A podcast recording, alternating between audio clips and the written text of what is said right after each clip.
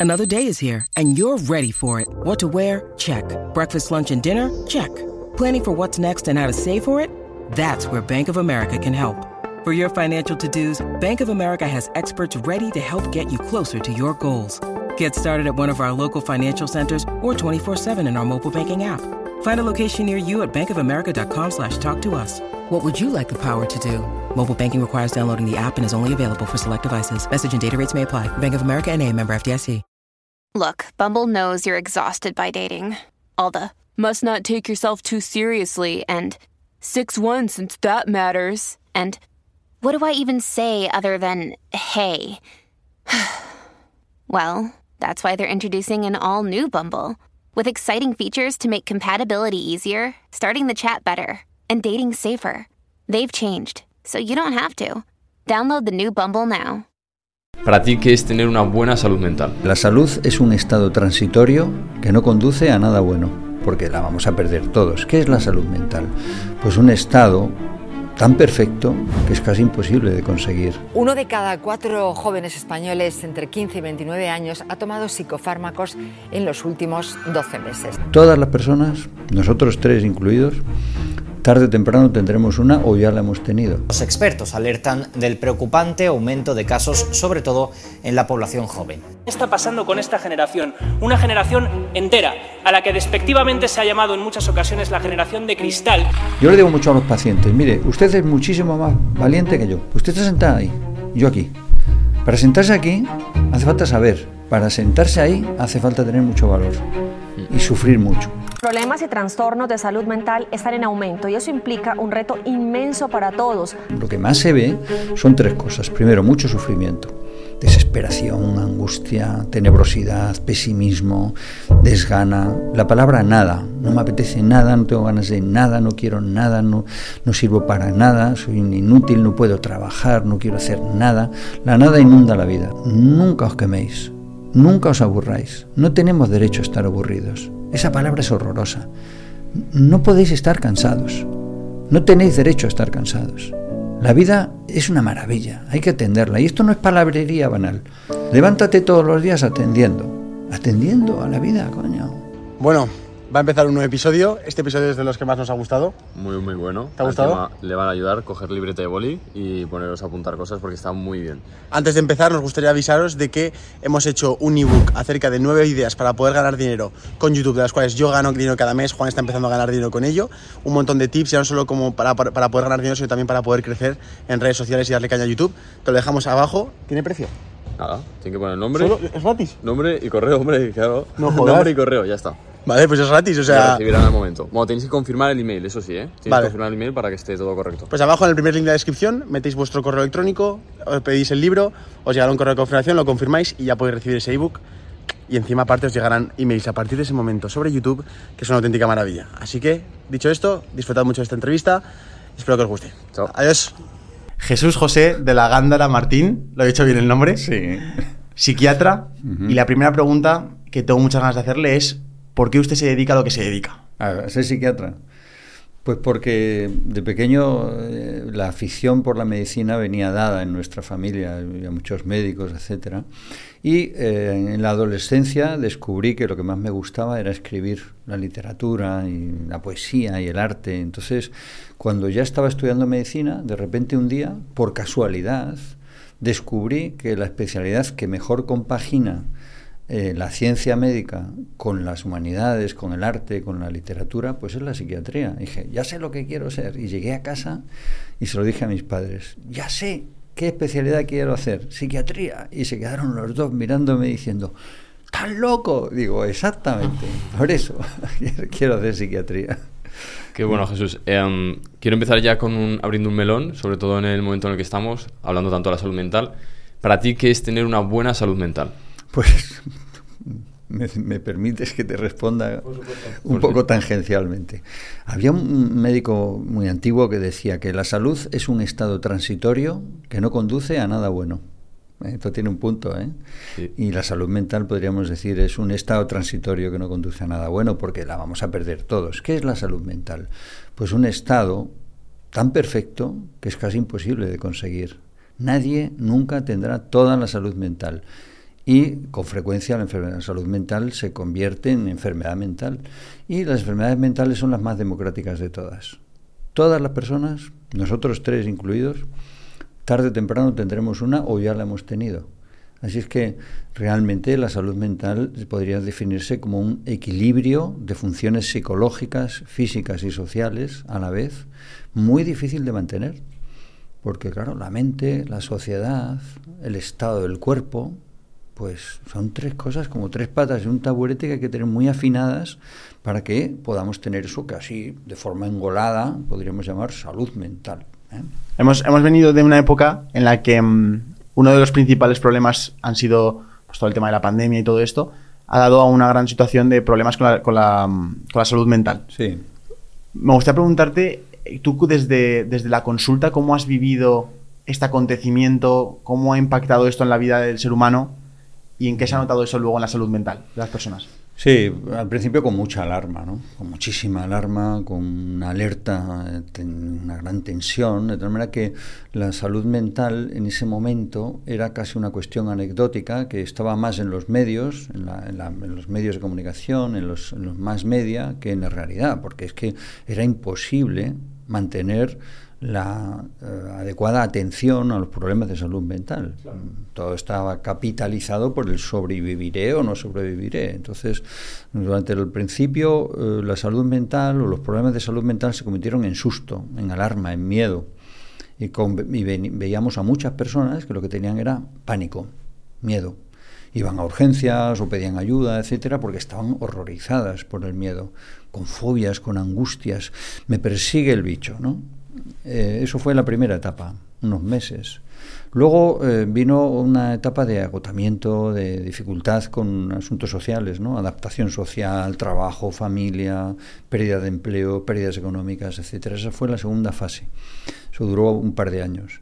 Y en el último año, un año y pico, estamos viendo las secuelas de todo eso. Fundamentalmente, las personas que han perdido mucho y que no han sido capaces de adaptarse a un nuevo estilo de vida, tienen problemas de adaptación. Y esos problemas de adaptación consisten esencialmente en ansiedad y depresión. Esto ha sido la gran marea de los últimos meses, del último año. Un aumento enorme de las demandas de salud mental, 30, 40, hasta el 70% de incremento en según qué zonas, wow. derivadas de, de eso. ¿Qué, ¿Qué, es la depresión? Por, porque cuando la gente está mal o se siente triste, enseguida tiende como a categorizar lo que le pasa como, es que estoy un poco más depresivo, un poco sí. más triste, ¿no? Un poco más depre. ¿En qué punto? Sí, un poco más un poco depre. depre. ¿En qué punto pasa a ser una enfermedad mental? Uh -huh. ¿Qué, ¿Qué, significa realmente estar en una depresión y cómo se vive eso de dentro? ¿Qué características tiene? Pues lo vamos a explicar muy sencillo, muy sencillo. Todos podemos estar tristes, ¿verdad? Hmm. Nosotros tres podemos estar tristes. ¿no? Hoy no estamos tristes, ¿no? Pero a lo mejor esta tarde lo vamos a estar, o mañana, o no sé cuándo. Eh, ¿Y cómo sé yo que si tú estás triste, estás deprimido? ¿Qué diferencia en la tristeza normal de la tristeza patológica? La depresión es una tristeza patológica normal. Pues esencialmente en una cosa. La tristeza normal va y viene. Puede ponerse muy intensa y muy pero no te impide vivir. La tristeza patológica no consiste realmente tanto en estar triste como en no poder ponerte alegre. Vale. Es decir, que es más bien la antítesis. El problema es que cuando estás metido en el agujero de la depresión, no de la tristeza, no te puedes poner alegre. Entonces, lo que, lo que más se ve son tres cosas. Primero, mucho sufrimiento, desesperación, angustia, tenebrosidad, pesimismo, desgana. La palabra nada, nada, nada, nada. No me apetece nada, no tengo ganas de nada, no quiero nada, no, no sirvo para nada, soy inútil, no puedo trabajar, no quiero hacer nada. La nada inunda la vida de una persona depresiva. Y luego viene una, un coronario, una expansión de la nada, que es, ¿para qué vivir? No me apetece vivir, no tengo ganas de vivir, estoy desesperanzado, desesperanzada, desesperado, no, no se puede vivir así. Y eso implica un sufrimiento tan grande que las personas con depresión te dicen, prefiero o cualquier otra enfermedad que volver a tener una depresión. Así es que, doctor, sálveme y manténgame sin depresión. Eso es lo que quiere una persona depresiva. No sé si me he explicado. Pero... Sí, sí, te has explicado muy bien. Um, el tema de la depresión, muchas veces lo he hablado con Sergio. Claro, yo en mi cabeza aún me termina de impresionar que es algo que te puede venir. Sí. Pero mi pregunta es, ¿es algo que se puede evitar? Relativamente sí. Casi siempre se puede evitar un tipo de depresión. Digamos que cuando hablamos de depresión, el gran problema es primero confundir la depre, que nos pasa a cualquiera, con la depresión. Número uno. Número dos. Confundir los subtipos de depresión, porque cuando decimos depresión es como si hubiera una marca, ¡pum!, depresión. No, no es así. Hay muchos tipos diferentes, de diferentes causas, orígenes, evoluciones, pronósticos, etcétera. Entonces, por lo menos podríamos en- eh, explicar de una forma muy sencilla tres tipos. Una que depende de haber tenido enfermedades físicas, pues un cáncer, una, una hepatopatía, una lesión neurológica, lo que sea, pero no por la repercusión psicológica de tener cáncer, sino porque el cáncer o lo que sea ha afectado al cerebro y el cerebro no funciona bien, ent- entra en depresión. Eso se llaman depresiones somatógenas o exógenas, producidas por un agente externo al cerebro.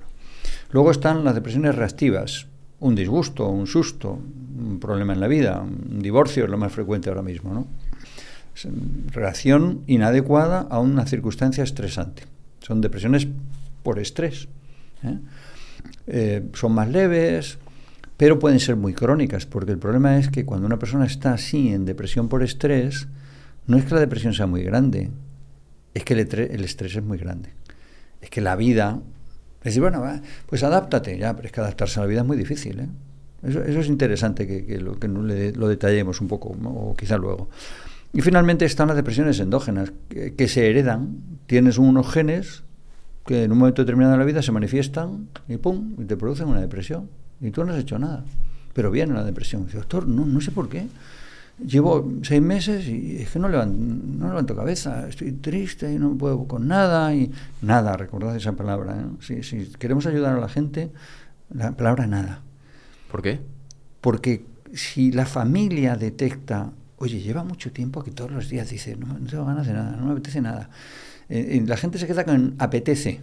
Ah, pues, pues, pues haz algo, pues tómate algo. Dice, no, es que hay una palabra que impide, que es nada. Hostia.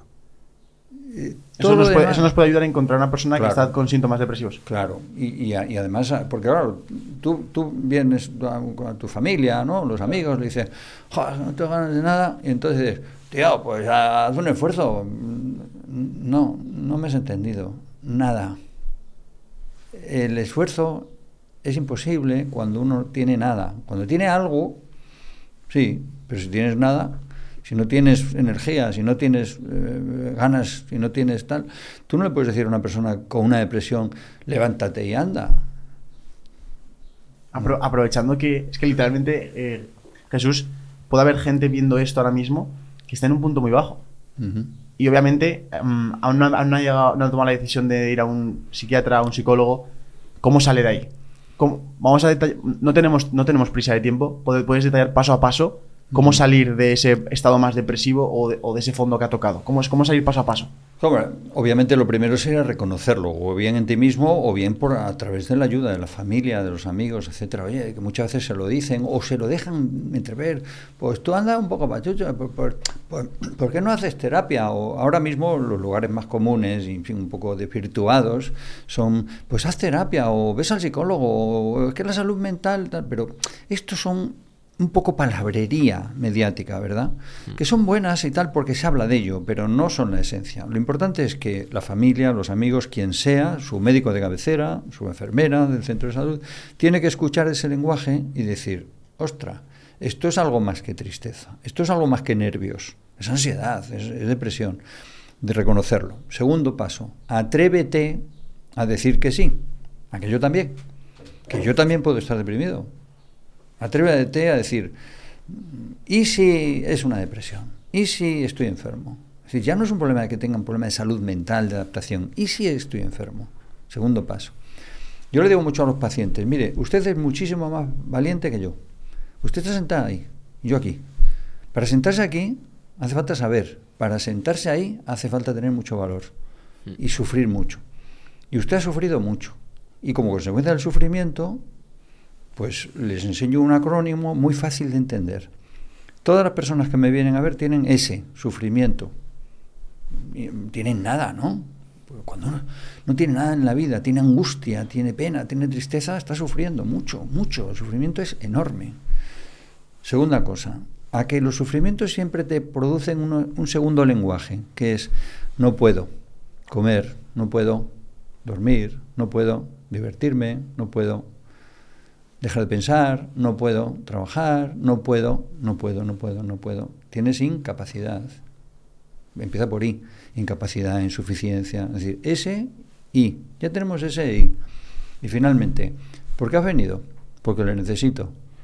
¿Solo a mí? No, también necesito beber para quitarme las penas, o necesito reñir, o necesito coger el coche, o necesito suicidarme.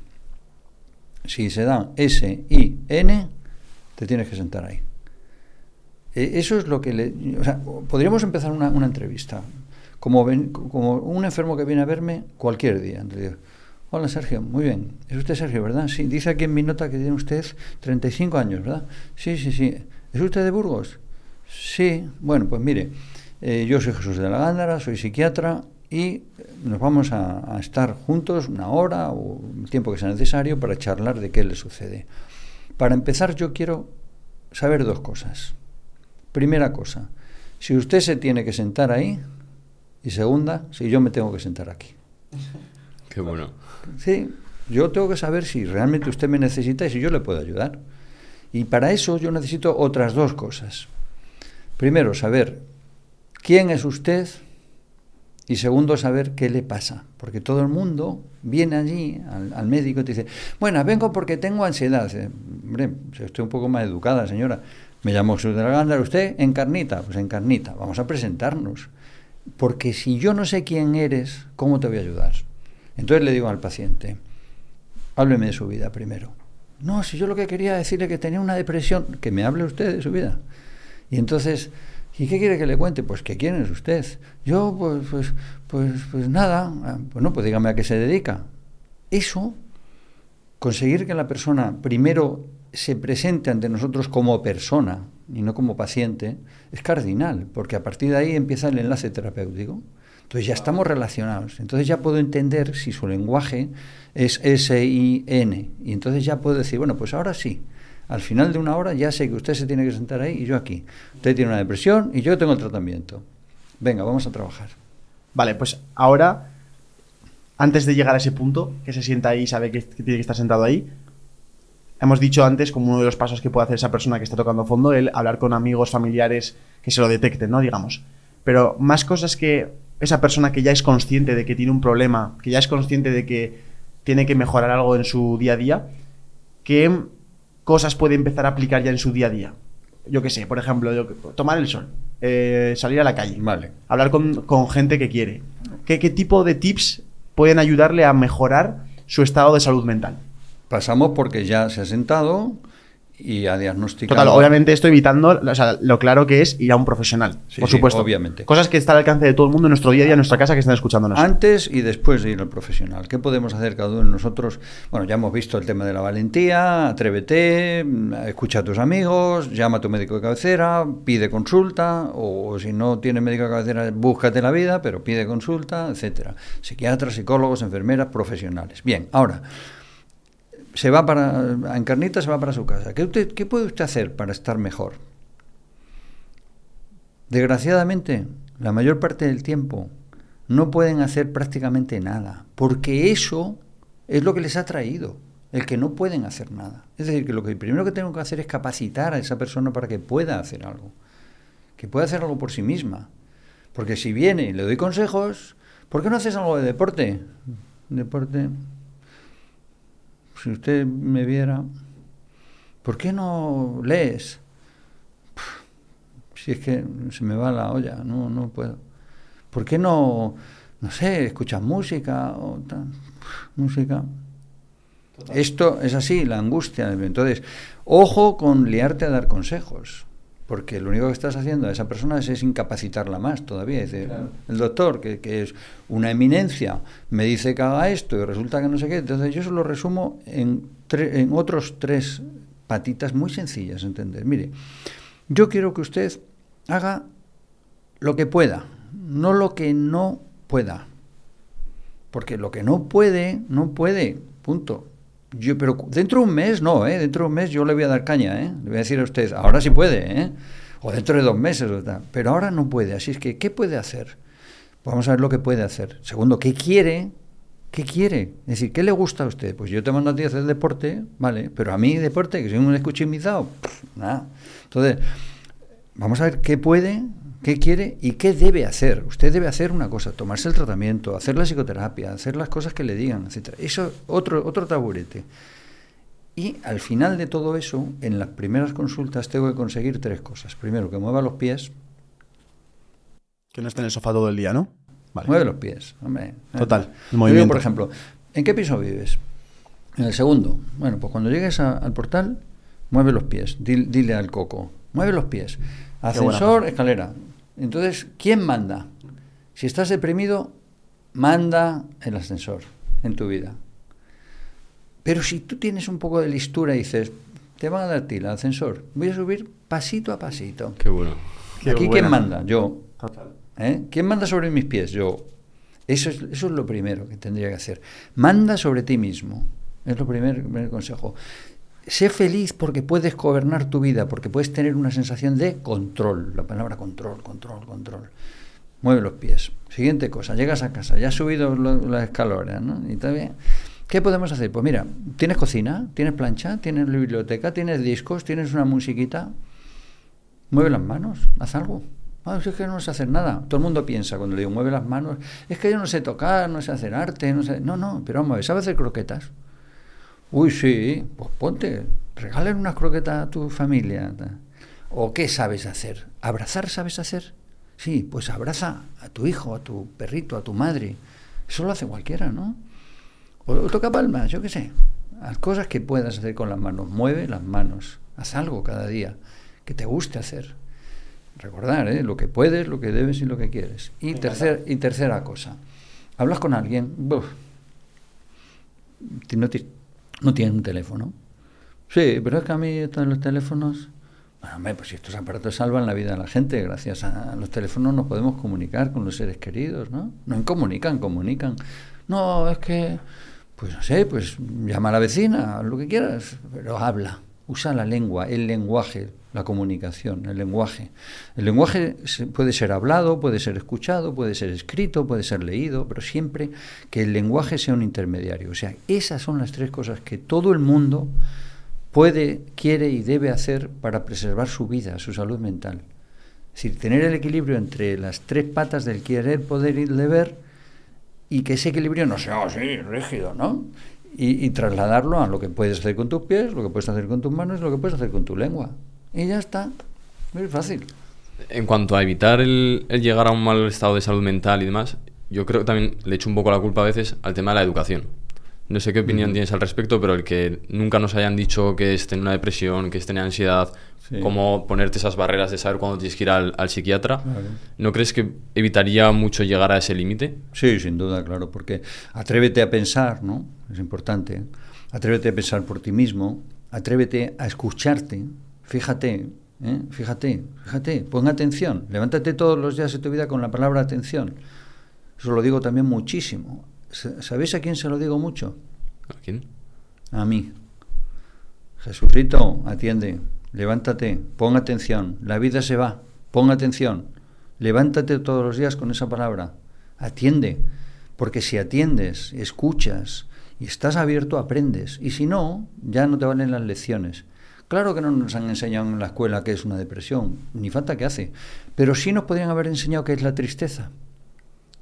Porque la depresión es una enfermedad, pero la tristeza no.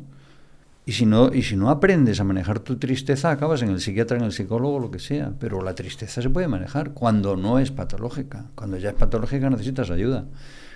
Pero aprende a manejar la tristeza y la alegría. Aprende a manejar la ansiedad. La ansiedad. Todos los seres humanos del mundo, todos los seres humanos de la historia de la humanidad, desde Atapuerca para acá, desde un millón de años, hemos tenido, tenemos y tendremos ansiedad. ¿No? Hmm. ahora mismo, hombre. ¿Qué, es la ansiedad, Jesús? Eso, el miedo. Es miedo. El miedo. Es, puede que sea el, la tensión algo que no controlamos, porque viene, va a venir y, nos da miedo el, ostras, ¿qué va a pasar? Eso nos genera ese estrés. Miedo, control. Esas son las dos claves. La ansiedad es un vestigio.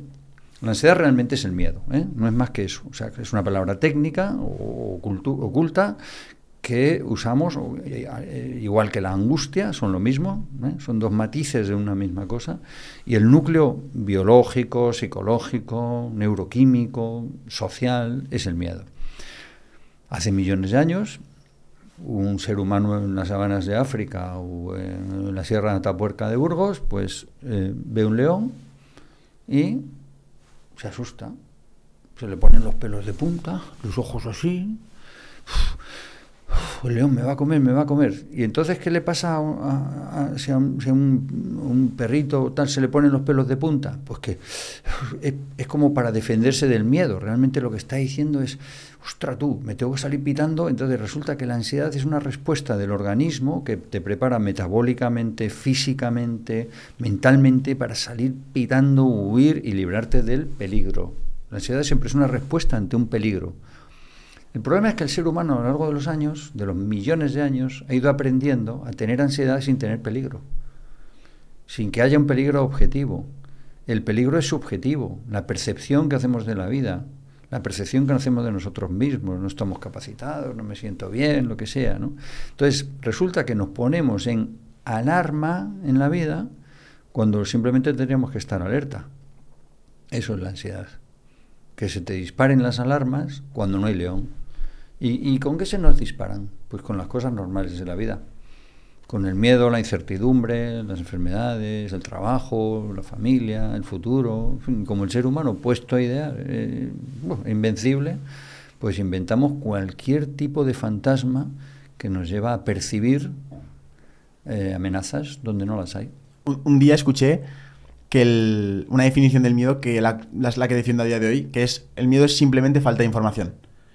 Y, cuando paré a pensar esa, definición, me puse a pensar en momentos en los que he tenido miedo, por ejemplo, a hablar en público, por ejemplo, a, hablar a una chica que me gusta, o atreverme a, empezar un proyecto, y simplemente es porque aún no sé lo que va a pasar. Em, ¿Qué es para ti el miedo? ¿Y cómo podemos vencerlo? La sensación de que no tenemos control sobre la realidad. Es lo mismo. Si tienes información, tienes sensación subjetiva de control el cerebro humano, hace muchos años que, he basado toda mi teoría, en mis libros, en lo que sea, en un concepto, control, desde muy pequeño. Esto de repente un día aprendí, no sé si, es pertinente, pero bueno, os voy a contar. Lo aprendí porque desde muy pequeño yo era muy aficionado, mis amigos y mi hermano, y a la escalada. ¿eh? Entonces hemos hecho mucho en Pirineos y empezamos a aprender a escalar cuando no, no era como ahora, ¿no? Éramos, no teníamos nada. When you need mealtime inspiration, it's worth shopping Kroger, where you'll find over 30,000 mouthwatering choices that excite your inner foodie. And no matter what tasty choice you make, you'll enjoy our everyday low prices, plus extra ways to save, like digital coupons worth over $600 each week. You can also save up to $1 off per gallon at the pump with fuel points. More savings and more inspiring flavors make shopping Kroger worth it every time. Kroger, fresh for everyone. Fuel restrictions apply. Y entonces eh, tú, tú, estabas subido en una pared y, decías, ostras, tú, que me puedo caer, que me puedo matar. Entonces, si tenías sensación de control, no te ponías nervioso, no te ponías a temblar, etc. Si no tenías sensación de control, te caías, porque el miedo te hacía fracasar. Entonces me di cuenta de que el control era la clave. Pero el control es algo subjetivo, interior, ¿no? Que uno tiene por dentro, no por fuera. Entonces, tú ves a alguien, te, dices, pero Dios mío, ¿cómo puede? ¿Qué control tiene, no sé, Alcaraz? ¿Qué le pasa al control en, a, Alcaraz o a cualquier tenista? Cuando ves que es tan fino y que controlan, van a ganar, seguro. Cuando le ves que empiezan a perder el control, van a perder. Eso es, ¿qué le entra? Pues miedo, incertidumbre, tal. la falta de información psicológica, biológica, social, lo que sea. La falta de información puede ser muchas cosas, ¿no? Información es esto, información es la palabra, tal hace que tengas sensación subjetiva de que no controlas la vida, la realidad, el entorno. Y si no tienes sensación de control, aparece ansiedad. El cerebro humano es una cosa muy curiosa, muy curiosa. Fijaros en esto. No sabe hacer tener aquí sensación de ansiedad y aquí sensación de control. No sabe sentir las dos cosas a la vez. Sentir control y ansiedad no lo sabe. Vamos a poner una cosa. Totalmente opuesto, ¿no? ¿Eh? No puede ser. Son... No pueden ocurrir a la vez. Yo se lo explico mucho a los. Sabéis que me gusta esquiar, entonces se lo explico mucho a, los, a la gente del producto. ¿Sabes esquiar? Sí, mira. Ponte una pista negra. Sabéis esquiar, ¿no? Sí, hemos probado. Poneros en una pista negra. Cero control. ¿eh? Y te asomas y dices, "Joder", y hay cualquiera baja por ahí. Pero llega uno que sabe y baja, ya, ya, ¿qué le pasa? Pues que tiene sensación de control. Bueno, ahora ese súper sabio llega mañana a la misma pista, al mismo sitio, y está en la nieve un pelín helada y no tiene los cantos muy afilados. ¿Y qué le pasa? Pues que... ¿Por qué? Porque acaba de perder la sensación subjetiva de control. No le pasa nada, es la misma pista, mismo esquí, esto, pero... Y entonces aparece la ansiedad. Y se cae, claro, porque la ansiedad te lleva a fracasar. A disminuir. Pero se puede llegar a, a manipular esa sensación de control en tu cerebro. Sí, pero aprendiendo. ¿Cómo? Aprendiendo a afilar los cantos antes de ponerte en la pista negra. Aprendiendo a tener control sobre cosas que sí puedas tener control para que no tengas la sensación subjetiva de que has perdido el control de, de todo. Cuando empiezas a tener la sensación de que pierdes el control, ya no es que pierdes el control de una cosa, pierdes el control de todo. Total. De pero, todo. pero en cierta parte hay que hacerlo también sin controlarlo. Es decir, ese- siempre hay una primera vez. Claro. Siempre hay una primera vez que hablo en público. Sí. Hay que. Yo creo que también, o sea, hasta qué punto también hay que saber actuar con miedo. Hay que saber actuar, o sea, hay que saber vivir con él. Sí. Porque realmente muchas veces en el miedo está el crecimiento, ¿no? Claro. De, esa, de esa persona. ¿Cómo- ¿Cómo lo ves tú este punto? Bueno, exactamente, porque el miedo tiene que producirte una cierta tensión, una cierta activación, porque el miedo te produce la activación de los recursos. Es decir, que no, no nos olvidemos que cuando la ansiedad se produce o se produce el miedo es para huir del peligro. Es decir, para subirte al árbol o meterte en la cueva o lo que sea. ¿eh? Igual es hablar en público, que esquiar, que lo que sea en la vida, que casarte, que hacer una carrera, que perder el trabajo, todo es igual. Cuando uno se enfrenta al miedo es para movilizar recursos para adaptarte. Si no tienes miedo, no movilizas recursos. Así que el miedo es bueno, la ansiedad es buena, pero si la ansiedad es mucha, miedo y ansiedad es lo mismo, ¿eh? que no se nos olvide. Si la ansiedad es mucha y te hace perder el control, entonces no aprendes. O sea que tiene que producirte algo y tienes que salir con algo de éxito la primera vez, porque si no... Y entonces, ¿qué pasa cuando has salido con algo de, de éxito? Fíjate, atiende y fíjate en que has aprendido algo, que has tenido mucho miedo, pero no te has muerto de miedo. Acabas de salir del agujero, ¿no? Bueno, pues si vas es haciendo eso, la próxima vez tendrás, tendrás más sensación subjetiva de control. Y ya la tercera mucho mejor y así. Pero no pasa siempre. Hay muchas personas que le entran miedo y lo dejan. Y se repliegan. Y dicen, ah, yo eso no. Entonces no vuelan. O, o no dan la siguiente clase. O no tal. Porque tampoco a lo mejor han tenido la estructura o los apoyos o los conocimientos adecuados. Una conferencia. Siempre, siempre mira, una conferencia. Hombre, el que no se ponga nervioso dando una conferencia es que es tonto. Totalmente. Yo, yo le digo a los alumnos, ¿no? Yo enseño a los alumnos de medicina y tal, y les digo, mirad, primer día de clase, mirad, os voy a explicar cómo se hace una clase, cómo se debe dar una clase, cómo se da una conferencia, etcétera. Primera diapositiva. Si te pones muy, muy, muy nervioso, no lo intentes. Si no te pones nada, nada, nada nervioso, tampoco. Un pelín es bueno. Pero si te hace fracasar, volvemos al, fijaros, recordad, eh, eh, aprender siempre, atender, aprender, atender, aprender, control. ¿Dónde está el S-I-N? Sin. Esta palabra la recuerda cualquiera, ¿eh? Tienes mucho miedo. Te hace sufrir, ¿verdad que sí? Estás temblando, estás... Ay, ay. No puedo, no puedo hablar, no puedo, no puedo, no puede ser como el, como el, chi- el chiquito de la calzada. Sí, ¿eh? No puedo, no, no puedo. puedo. no puedo, no puedo, no puedo. Entonces lo haces mal. ¿Qué necesitas? Ayuda, un libro, aprende, la próxima vez lo haga bien. El acrónimo funciona. No lo haces, pues la próxima vez peor, no te adaptas. La próxima vez ya no tienes miedo, ya tienes ansiedad. Y la tercera ya no tienes ansiedad, tienes angustia. Y la cuarta, te quedas en casa, fobia. Hostia. que es una fobia y mm, cómo una persona sabe que algo no le tiene miedo tiene fobia. Porque yo creo que se usa, se, se, sobreva- o sea, se infravalora el, el- la- el poder de la palabra. Sí, Fobia. fobia. Muchas veces, tengo fobia a hablar en público, tengo fobia que- a- a exponerme delante de una cámara. Y yo en plan, a ver, tienes miedo. O sea, yo, también, miedo. yo también he tenido miedo. Claro. ¿Hasta ¿Cuándo pasa de ser de miedo a fobia? ¿Y Cuando por qué? pasa el miedo normal, el miedo es normal, la fobia es patológica, igual que antes la depre y la depresión. ¿Cómo, cómo la detecta una persona para saber que tiene que tratarse? Es irracional e incapacitante. Vale. Eh, absurda, irracional. ¿Por qué vas a tener miedo a un ascensor? ¿Vale? ¿Por qué tienes miedo a las culebras? ¿Tú cuántas culebras has visto en tu vida? ¿Una o ninguna?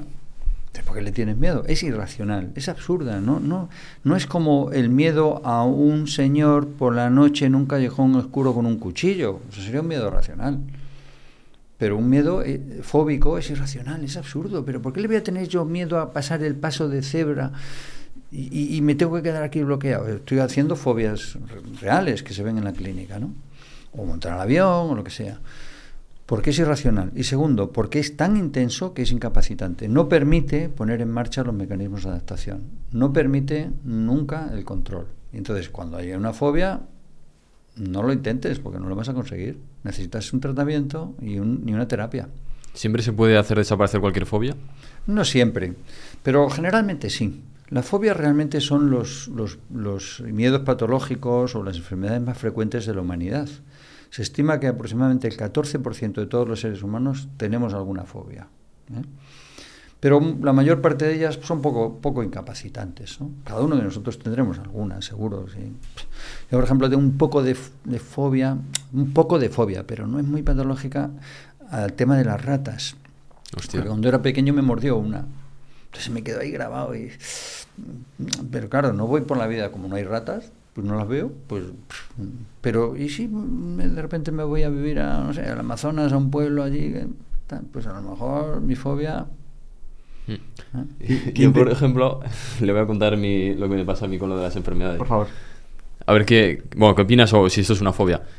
En alguna conversación que han empezado a hablar de enfermedades, sobre todo suele ser cuando es tema de cáncer, pero bueno, también pasó una vez con una enfermedad que era una tontada, que era una muñeca que la habían operado y demás. Yo me desmayo. Te desmayas. Pero eh, me pasó en la peluquería, me estaban cortando el pelo y me quedé seco. ¿Eso es una fobia? No, eso es angustia, es ansiedad. Vale. Lo que pasa en ese momento es que tu, tu organismo ha movilizado todos, todos los recursos para defenderse de un enemigo que no existe. Pero él se ha puesto en marcha, y lo de antes, ¿no? La alerta ha puesto en marcha todas las defensas biológicas para defenderse de un supuesto enemigo, que tú lo percibes como, tu mente lo percibe como Sí. enemigo, pero sin serlo. ¿Qué pasa? Coge la sangre de todo el organismo y la guarda. ¿En dónde? En los órganos más necesarios para seguir vivo. Hostia. Corazón, pulmones, abdomen, hígado. ¿Y qué pasa? Pues que de los lugares periféricos, de las manos, de la cabeza, de los pies, de lo que es periférico, no llega sangre y te desmayas, sufres una lipotimia. Pero no es más que una reacción biológica contra algo que es un supuesto miedo. Recordad que cuando, cuando un ser humano ah, ancestral percibía un- una cosa, pues tenía que movilizar todos los recursos biológicos para, para poder defenderse, ¿no? ¿Te, pasa eso? ¿Qué- qué- y, si- y si en ese momento hay un león? Ahí me espabilo pero rápido. Pues mira, a lo mejor te sirve. Ve- veamos, veamos lo siguiente. Estás en el campo, ¿no? Ahí, en los Pirineos, y de repente ves un oso. Un oso. Parece un oso. Un oso. Un oso. Un oso. Y entonces, ¡ostras! Un oso. Y, y un oso, tela, ¿eh? Y ves que se acerca y tú dices, pero ¿será un oso o es mi cabeza que está...? Que no, que no, que es un oso, mira. Y entonces tú te... ¡Ostras! Y el oso viene. Y te da miedo, ¿verdad que sí? Es lógico ese miedo, ¿verdad que sí? ¿Qué es lo que ocurre en tu cuerpo en ese momento que viene Claro. los hacia ti? ¿Qué? Pues que te ponen los pelos de punta. ¿Para qué? Para parecer más grande. Y ¿En serio? al oso, claro. Sí, y se te ponen así dilatadas las pupilas. ¿Y el corazón a cómo va? A A 180. mil por hora. ¿Para qué? Para estar como si estuviera subiendo el turmalé. ¿Eh? Y, tus hormonas que hacen a tope. ¿Para qué? Para poder salir pitando y correr más que el oso. Todo eso es la reacción biológica. Ahora bien, el oso corre más que tú. Es muy grande y te pilla. Y te come. Mal rollo. Ah, tu, tu organismo no ha funcionado. Te has muerto, tus genes ya no valen para nada. No has sobrevivido. Él, que ha hecho otra cosa diferente, sí. Tus genes no pasan a la descendencia, los de él sí. ¿Por qué? Porque tú no has tenido la lipotimia. Si te da la lipotimia, adiós, te muere, te come, el oso. Tú no. No has tenido la lipotimia. Tu organismo se ha movilizado, etcétera. Y a lo mejor, en vez de salir corriendo, has hecho una cosa que es quedarte paralizado, como una roca, mimetizado con tal. Tan mimetizado que el oso dice, eso será una roca, será... No sé, por si acaso no me lo como. Y se pira. Tu reacción ha tenido éxito. Eh, Eso es un poco la teoría de la evolución. La teoría de evolución. La Totalmente. es evolución. El, cuando hablamos antes acerca de, de esos... Es que me- hay un tema que se me ha quedado ahí en el hilero, pero no te quería interrumpir. No, no. Y es la parte de cuando sales de una depresión, cuando estás en un momento bajo, has dicho una cosa que me, me llama mucha atención, que es el que te muevas, que muevas las manos, muevas los pies, que dices, ¿sabes abrazar? Sí.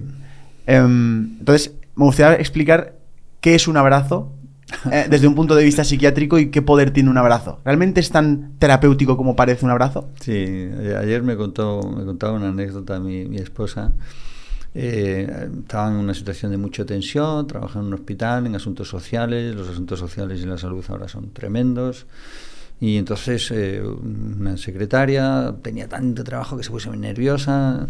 Le dijo, mira, a ver si podemos hacer esto. Ya no puedo más, ya no puedo más, estoy harta. Entonces empezó a ponerse así muy nerviosa, tenía una crisis de ansiedad. Y, entonces, la, jefa le dijo, pues tranquilízate, pues no te pongas así. La jefa se pone a, darle más instrucciones, la otra se aturulla más todavía, pierde los papeles. Y entonces mi mujer, que ya sabe un poco solo por oírme, coge se acerca y dice, Maricruz, ven cariño, ven, ven, déjame. Y, como sabe que la quiere y que no tiene miedo, se acerca, la coge y coge y le da un abrazo. Dice, déjame que te dé un abrazo, anda. Y al cabo de un poquito se tranquiliza la cuestión, llora, venga, vámonos, vamos a tomar un vaso de agua y tal. Esto es el poder del abrazo, ¿no? Pero claro, tiene que ser que que lo dé, tiene... ¿eh? ¿Qué tenía en ese caso mi esposa? Control. No perdió la cabeza. Control. Su jefa, sin embargo, perdió la cabeza. Joder, un, bra- un- abrazo puede cambiar radicalmente a una persona. Claro, Exacto. ¿por qué? Porque esa persona como tenía, tenía las defensas hiperactivas, como Claro. con el oso. Estaba... Y entonces el abrazo le quita el miedo porque no es amenazante. Qué bueno. porque no lo percibe como amenazante, sino como serenidad, como tranquilidad, etcétera. Llora y se acabó el Y el tema de llorar, em, que es una reacción del cuerpo, pero ¿cómo, cómo- qué, qué pasa dentro del cuerpo para que llores? Pues se producen en el cerebro una serie de mecanismos que dan lugar a una cuestión tan peculiarmente humana, tan curiosísima como las lágrimas, que no la hacen ningún otro animal. Es verdad. Claro, es un desarrollo evolutivo del cerebro extraordinario. Y no es más que explicitar la emoción. Porque claro, la, la emoción cuando está implícita está funcionando. Está en el cerebro, está lo que decíamos antes, ¿no? Entonces, de repente sale a través de una manifestación física, que es la lágrima, que es un invento de los ojos humanos. Es, superior, ¿no? A todo. Pero el llorar no es tristeza, es el miedo, es la angustia. El llanto no es más que la manifestación de un desbordamiento emocional, ¿no? Esto es una metáfora muy cutre, pero bueno. Es un desbordamiento emocional. Y siempre cuando vemos, por ejemplo, no sé, mi secretaria me dice, ay Jesús, que hay una señora ahí fuera que está fatal, que está fatal, que está muy mal, que, no, que la atiendas, que la atiendas, ¿qué le pasa? Dice, está bien a llorar y ya. Entonces me quedo tranquila, déjala que llore. Pero, pero si está en silencio, está así, pasmada y angustiada y en silencio. Y me dice mi secretaria, está rígida, tiesa. Ostra, Te da más miedo aún, ¿no? tela, ¿eh? Pero es bueno llorar. Sí, sí, sin duda. El problema es que tenemos miedo a llorar. ¿Por qué Tenemos, tenemos- miedo y lloramos tenemos y tenemos miedo a que se nos vea llorando, ¿no? Total, Pues un poco indicativo de fragilidad, ¿no? Sí, de fragilidad, porque como tenemos que ser así como tal, y luego en las sociedades, mm, en según qué sociedades, pues la expresión emocional de debilidad te hace ser más débil ante los demás. Y viene alguien y te da un consejo. Te ve alguien llorando y te da un consejo. Y dice, ay, pues no llores, pues toma un Kleenex, pues no sé qué, que te... Si no te pide un consejo, déjame que llore. Totalmente. En tu clínica, después de todo el tiempo que llevas, ¿cuál ha sido un punto de inflexión o, el punto más bajo que has llegado a tener? Pues fue en un momento determinado de mi vida que estaba muy agotado, muy cansado. Y entonces percibí que estaba entrando en una cosa que, que, no me gustaba nada, que es que estaba hablando mal de mí mismo, de mi profesión, de mi situación. Hablaba mal. Entonces, imagínate que tú, yo llegaba a casa agotado, con una, una situación de, penuria en los recursos, en una demanda horrible, el hospital estaba, era muy, muy viejo, todo muy mal. Y yo llegaba a casa y decía, eh, ¿qué, bueno, ¿cómo estáis? Bien. ¿Qué, tal, papá? Bah, agotado, no puedo más. ¿Qué te, qué te pasa? Que una mierda, no hay para nada, si, si, no, no, hay forma de atender al paciente, la lista de espera. ¿Eso es lo que le solemos llamar estar amargado? Sí, déjame que acabe. Vale. Día siguiente. ¿Qué tal? Pff, una mierda, y total, para lo que me pagan, no estoy hasta el gorro, no sé si cambiar de profesión, no, no me he dedicado a ser traficante de drogas. ¿eh? Y otro día. Entonces un día me di cuenta Joder, si yo llego a casa y a mis hijos les digo que tengo una profesión que es una mierda, que yo soy una mierda, que mi hospital es una mierda, que mi sueldo es una mierda, etcétera, todo es una mierda. ¿Qué haría mi hijo? Vaya padre que tengo, ¿no? Entonces, ese, ese fue el punto más débil de la inflexión profesional. Y me di cuenta y dije, pero tío, tienes una profesión que te encanta. Eres profesional de esto porque a ti te ha dado la gana y has tenido la suerte en la vida de que te ha encarrilado por ahí tu profesión es dignísima.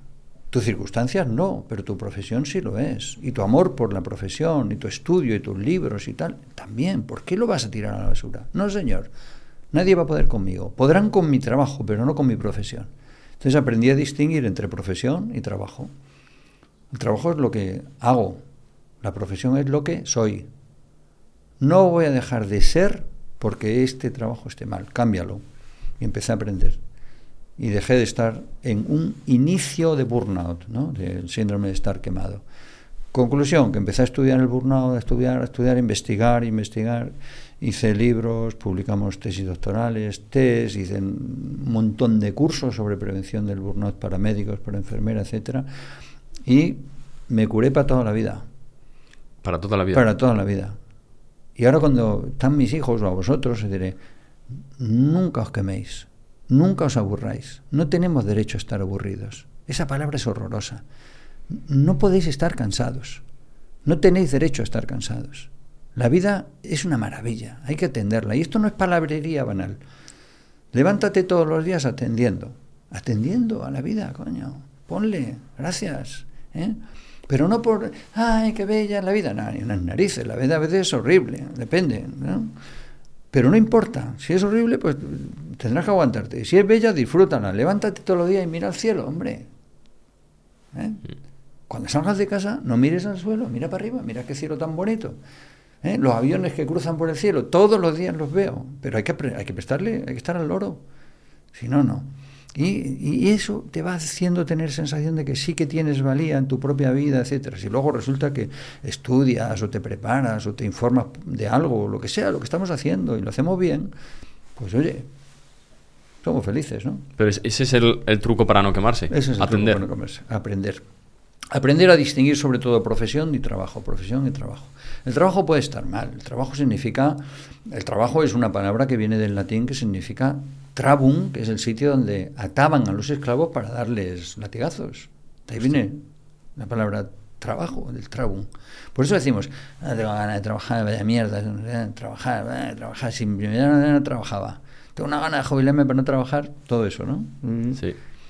Pero eh, yo entonces cuando veo a una persona así, que está quemada, muy estresada y tal, digo, ¿tú qué eres? Yo, por ejemplo, imagino que os pregunto a vosotros, ¿tú qué eres? Pues somos podcasters. Podcasters, sí. ¿Y eso qué es? Eh, personas que hacen un programa como este y que lo comparten en formato de audio o de vídeo en redes sociales. ¿Y se puede definir esa profesión? ¿Tiene unos puntos de técnica, de práctica, Sí. de teoría? ¿Sí? Sí. Muy bien. Preguntadme a vosotros a mí. ¿A qué se dedica usted? No, has hecho mal la pregunta. Ay. ¿Tú qué eres? Tú que eres médico. Si tú puedes responder Vale. con algo claro, ¿qué eres? Ahora, se lo, un montón de veces se lo pregunto a jóvenes. ¿Tú qué eres? Yo, nada. Hombre, algo serás. Yo Te respondo yo. Estudiante. Ah, sí. ¿Y qué hace un estudiante? Pues, bueno, estudiar, es decir, lo que, que tú no haces. Te han traído tus padres a la consulta porque no estudias, ¿verdad? O sea, que tú eres estudiante pero no estudias. Pues te dedícate a otra cosa. ¿Cuál es el trabajo de un estudiante? Estudiar. ¿Cuál es el vuestro? Hacer podcast. ¿Y si no pudierais hacer podcast? ¿Y si yo no puedo hacer medicina? De ahí viene que haya montones de médicos, enfermeras quemados en los hospitales porque no pueden ejercer su profesión. Porque el trabajo está tan mal organizado que no pueden ser médicos o enfermeras o psicólogos o técnicos. Entonces, el ser es la, la, esencia, el hacer es lo que nos hace ganar la vida, comer todos los días, hacer algo productivo, tener repercusión pública, social, mediática, lo que sea en vuestro caso, ¿no? Pero para eso tenéis que saber lo que sois. Autoestima. Em, autoestima. siempre tengo asociada la palabra em, autoconfianza o confianza en uno mismo con éxito. siempre toda la gente que he conocido exitosa, con la que nos hemos sentado o, que admiramos, algo que destaco de ellos siempre es esa parte de que confían en lo que son capaces de hacer. Exactamente. Pero realmente, ¿cómo una persona puede trabajar esa confianza en uno mismo? ¿Cómo puede aumentar esa autoestima de forma más práctica, porque la gente hay, gente que te dirá, no, es que te miras en el espejo y te gritas, que tú puedes, que tú puedes. Y luego hay, hay, corrientes que dicen que eso es como lo bueno, hay corrientes que dicen que no, que la forma de tener confianza en uno mismo es demostrándote con hechos que tú haces en tu día a día, mira, he hecho una victoria, he hecho otra victoria, he hecho otra victoria, y así es como vas aumentándola. ¿Cuál es tu opinión al respecto de cómo subir esa autoestima? Mira, una de las cosas que tenemos los psiquiatras es que escuchamos. Pero estoy seguro que si te pido a ti que repitas dos palabras clave que has utilizado, no vas a saber repetirlas. Las has dicho tú en la, pregunta. ¿Cuáles son? Auto. Fijar, autoestima. Y todo el mundo piensa en estima, pero no se fijan en el auto. Todas las personas que habéis entrevistado tienen un auto, autores. Son auto valiosos. ¿Verdad? Eso es lo que acabas de decir. Y has dicho otra palabra que es aumentar. ¿Te acuerdas que lo has dicho? Aumentar. Todos los autores aumentan. ¿Eh? La palabra autor, mira, no hay nada mejor en la vida del ser humano que las palabras, que el diccionario. Porque es el mejor invento que se ha hecho, ¿no? Auto significa el que hace crecer. Viene de una palabra latina que es augere, que significa crecimiento, crecer. Todos los autores hacen crecer la vida. ¿No? Lo que hemos hecho algo, por libros, hijos y plantar árboles, hemos hecho crecer la vida. Yo creo que cuando me muera, en el mundo habrá más cosas que antes que yo nací, más libros o más hijos o más lo que sea, ¿no? Y entonces me siento valioso. Siento es estima. Estima es sentimiento. Y auto, autor, todas las personas valiosas son autores de algo, su propia vida, su propio libro, su propio trabajo. Entonces, la clave es fijarte en el auto. La clave para tener una estima adecuada es fijarte en el auto. Tú eres el autor de algo. Si no lo estimas, cámbialo, hazlo mejor. Tú eres autor de croquetas y te salen mal, aprendes y dejarás en el mundo mejores croquetas. Habrás aumentado la ciencia cocreteril, ¿no? O lo que sea. Entonces, esa es la clave. Fijarte en el que todas las personas valiosas, es decir, todas las personas, pueden hacer que aumente, aumente. Y ahí es cuando te sientes bien, por dos cosas. Primero, porque la, percibes que lo que estás haciendo es valioso, tiene sentido, tiene significado, vale para algo, dejas en el mundo algo valioso, es tuyo, eres tú el que has hecho, con tu esfuerzo, con tu tenacidad, con tu estudio, o, con tu humildad, yo qué sé con qué, pero lo has hecho tú. Y entonces el yo aumenta, el yo, que es lo, que está en tela de juicio, crece. Ahora, si tú quieres y te pones, bueno, ahí hay dos palabras. Atiende y aprende, atiende y aprende, atiende y aprende, atiende y aprende, todos los días en tu vida. Y entonces a lo mejor el auto, que es un poco pequeñito, acaba siendo un auto grande. Y, y, y, si resulta que estás haciendo una cosa y recibes el feedback de los demás, ay, qué majo, ay, pues qué bien. Ah, pues esto me ha gustado. Ah, pues entonces el auto crece más. Pero hay que empezar por el auto. A mí me llama muchísimo la atención que siempre que hablamos de autoestima, autonomía, autocontrol, auto... Nadie se fija en el auto. Todo cambia menos el auto. Y no se fijan en el auto. Fijaros en el auto, hombre. Sí, yo creo que es la mejor definición que he visto de, de autoestima porque a mí me ha subido exponencialmente cuando he hecho algo valioso para los demás y te lo reconocen pues devolviéndote pues si es un trabajo dinero, las gracias Sí. y es cuando más, más fortalecido te sientes. Claro, y la siguiente vez lo harán mejor incluso. Sí, Claro. porque encima confías en ti, sabes que lo que haces tiene Claro. valor. En cuanto a la autoestima y demás, eh, pues yo tenía mucha gente a mi alrededor que el primer paso es ir al FNAC y comprarse un libro de autoayuda.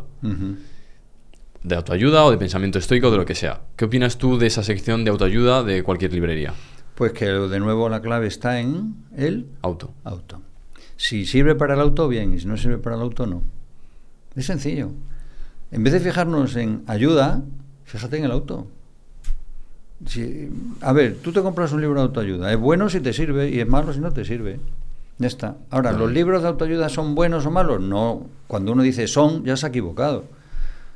Cuando uno utiliza la palabra es o la palabra son, se ha equivocado porque has hecho un juicio global. No, no. A ver, este libro de autoayuda, el que lo ha escrito, lo ha escrito con ánimo de ayudar. Pero lo ha hecho sobre todo porque él cree que su auto sirve para algo. Para ayudar en este caso. Claro, yo escribo un libro de autoayuda es porque yo creo que yo ¿eh? tengo algo que puede ser útil para los demás. Mi auto se pone ahí. Y entonces espero que el auto de los demás también funcione. Entonces, puede ser que sí o que no. En general, los libros de autoayuda resulta que luego hay muchas cuestiones de índole ajenos a la calidad del contenido, que son las editoriales, la difusión. la- mira, esencialmente, yo la verdad es que de esto hace un rato, que llevo toda la vida trabajando con eso, depende más de la distribución que de la editorial y de la calidad. De que se haga una buena distribución de los libros en, la, en, la- en la- en las librerías de los aeropuertos o donde sea. Así que, eh, mira, es una pena, pero es así. Hombre, a ver, lo que no puede ser es confiar en que haya un libro de autoayuda para resolver la vida. No. Vale. A ver, claro, si ahora resulta que cualquier persona dice, ah, pues yo me leo un libro, ya tengo la receta, ya hago croquetas. Sí, macho, estás apañado. Ya, ya, sí. Tú ponte luego hacer croquetas. Sí, sí. Y, Jesús, ¿qué, qué es la felicidad para ti? Mm. Bueno, primero, la felicidad no sabemos lo que es y todo eso, ¿no? Que lo, lo podemos estar media hora diciendo qué es la felicidad y no lo vamos a saber. Pues eh, yo lo tengo clarísimo. Después de muchos años, un día se me ocurrió que si yo quisiera, para mí, algo que me hiciera feliz, elegiría tres palabras. Primero, elegí solo una, serenidad. ¿Qué significa serenidad? Calma, sosiego, ataraxia, equilibrio, tener la sensación de ¿Atender? De control. control. Ah. Es un examen ya. ¿eh? Lo estoy examinando. Control. Bien, entonces, serenidad. Y luego pensé, hombre, también, aparte de serenidad, me gustaría tener un poco de seguridad. No tener miedo. Seguridad y lo contrario del miedo, ¿no? Seguridad de la que si hago por la pista negra no me voy a caer. Seguridad de que si tengo hijos voy a poder darlos atención. Y de seguridad de que si, no sé, que bajo esta escalera no me voy a romper la crisma. En fin, seguridad. Luego seguí otro día y pensé, bueno, también me gustaría tener otra tercera y cuidado, tío, porque las lámparas solo son... A ver si te vas a pedir. Y pensé en satisfacción. La satisfacción significa que estoy satisfecho de lo que he hecho, de lo que hago, de lo que soy, ¿no? lo que decíamos antes del auto. Satisfacción. Es decir, que cuando me vaya por la noche a, dormir tenga la sensación de que lo que he hecho hoy ha servido para algo. Para mí, para los demás, y estoy satisfecho.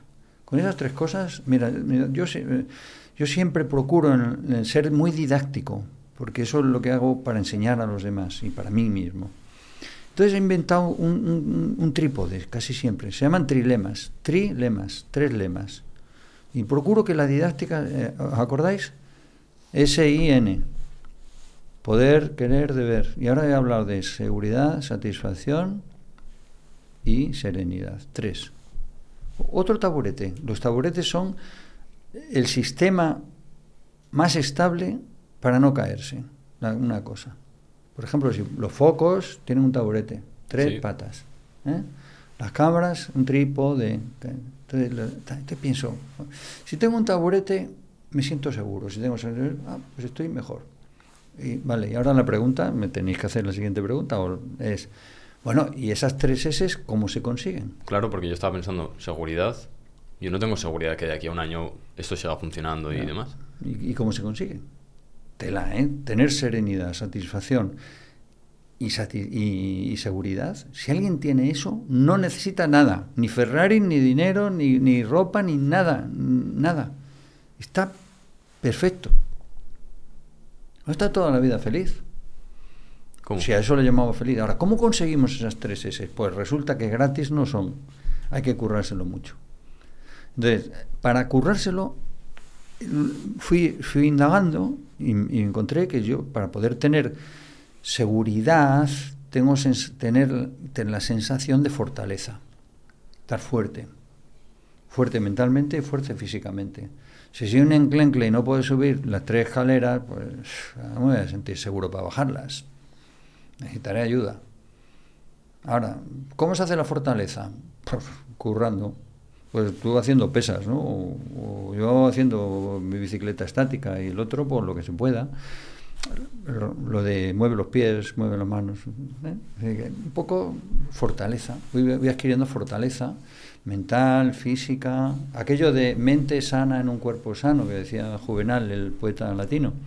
Y entonces, fortaleza. F, S. F1, S1. F1 fortaleza me da seguridad. Luego pensé otra cosa, y para sentirme satisfecho, ¿qué tengo que hacer? Pues que el auto funcione, que aumentar el auto. ¿Y eso qué significa? Hacer cosas. Sentirse satisfecho significa hacer cosas que cada día tú puedas ver. Ah, pues mira, ha, me ha servido para algo. Que, lo que hayamos hecho hoy sirva para algo. Y que nos vayamos los tres a la cama esta noche una sensación de satisfacción. Es decir, hay que estar proactivos, hay que, coño, no, no se hablan de, tío, venga, ponle WhatsApp a la vida, hombre. No me digan, ay, que estoy aburrido. ¿Aburrido? ¿Sabes lo que significa la palabra aburrido? Que no se te ponen los pelos de punta, eso es lo que significa esa palabra. Af, privativa, horrere, horripilación, ¿no suena? Horripilación. O sea, es decir, también estás. O sea, aburrimiento puede ser, puede ser como falta de vida. Falta de estar vivo. Falta de interés, falta de auto. Aburrido es. ¿Tú dirías, Aburrido. ¿Tú dirías que aburrimiento es lo contrario a felicidad? ¿O qué, es, lo, qué es lo contrario a felicidad? a lo aburri- la- aburrido es el que se aburre. Porque los demás, la vida, tu vida, lo que sea, nunca es aburrida. Eres tú el aburrido. El que no se te pone los pelos de punta eres tú. Entonces, ¿qué pasa? Pues que si, si no estás aburrido, si estás al loro y tal y tal, aumenta la satisfacción porque has hecho cosas, has sido, y viene la segunda F, fértil, fecundo. Que cada día sea fecundidad, fertilidad, tener hijos, escribir libros, plantar árboles, hacer algo, hacer podcasts, estar aquí en esta conferencia, lo que sea, charlar, lo que sea. Es decir, que la segunda es la satisfacción, la llegamos a cabo cuando somos fecundos en la vida. ¿eh? Y la tercera F, se me ocurrió, es que, joder, sí, pero ahora vas por la calle, te cae una teja en la cabeza y adiós. Ni ese ni la otra S. y entonces, ¿eso cómo hace? Pues con un poco de suerte, ¿no? Suerte. Porque en la vida hay un punto de suerte. Pero hay dos tipos de suerte. Una que es el azar, que es coger una moneda y tirarla al aire, o apostar, vas a perder, ¿eh? O no, o provocar la suerte. Entonces habéis visto hay montones de libros de pon la suerte a tu favor, cómo hacer que te toque la lotería, todas estas cosas, ¿no? Y eso antiguamente, desde mucho, mucho tiempo atrás, hay una palabra que lo decía muy, muy claro, que es la serendipia, serendipity. ¿eh? Que son como casualidades que no parecen casualidades porque las has buscado. Porque en el fondo es, si no estás al loro, no te enteras cuando pasa por delante de tus narices. Entonces hay que prepararse para poder percibir las ocasiones en el momento oportuno. Ah, Un sabio griego que se llamaba Heráclito decía eso, dice, si no, no estás al tanto, no te fijas, no te enterarás cuando pase por delante de tus narices. Entonces, si no estás al tanto del río, el río se va, nunca te bañarás dos veces en el mismo río. En fin, el concepto de serendipia es muy antiguo. Y eso es lo que es la preparación. Con eso, que es una tercera F, que podríamos llamar fortuna, tener fortuna en la vida. Es algo más que el azar, ¿verdad que sí? A que la fortuna es algo más que el azar. La fortuna es tener suficiente dinero en el bolsillo y tener también que la vida te, te favorezca un poco en el azar, ¿no? El azar y el equilibrio ese, pues ya tenemos las tres Fs y las tres S. Pero es normal que a veces la felicidad parezca que, parezca que no está. Es, o sea, es normal que en el camino. Porque yo me considero un chico muy feliz, pero noto que hay momentos en los que mi felicidad baja. Sí. ¿Eso es normal? ¿O es, o es o posible que se pueda mantener al.? Es que estás confundiendo felicidad con ánimo. Vale.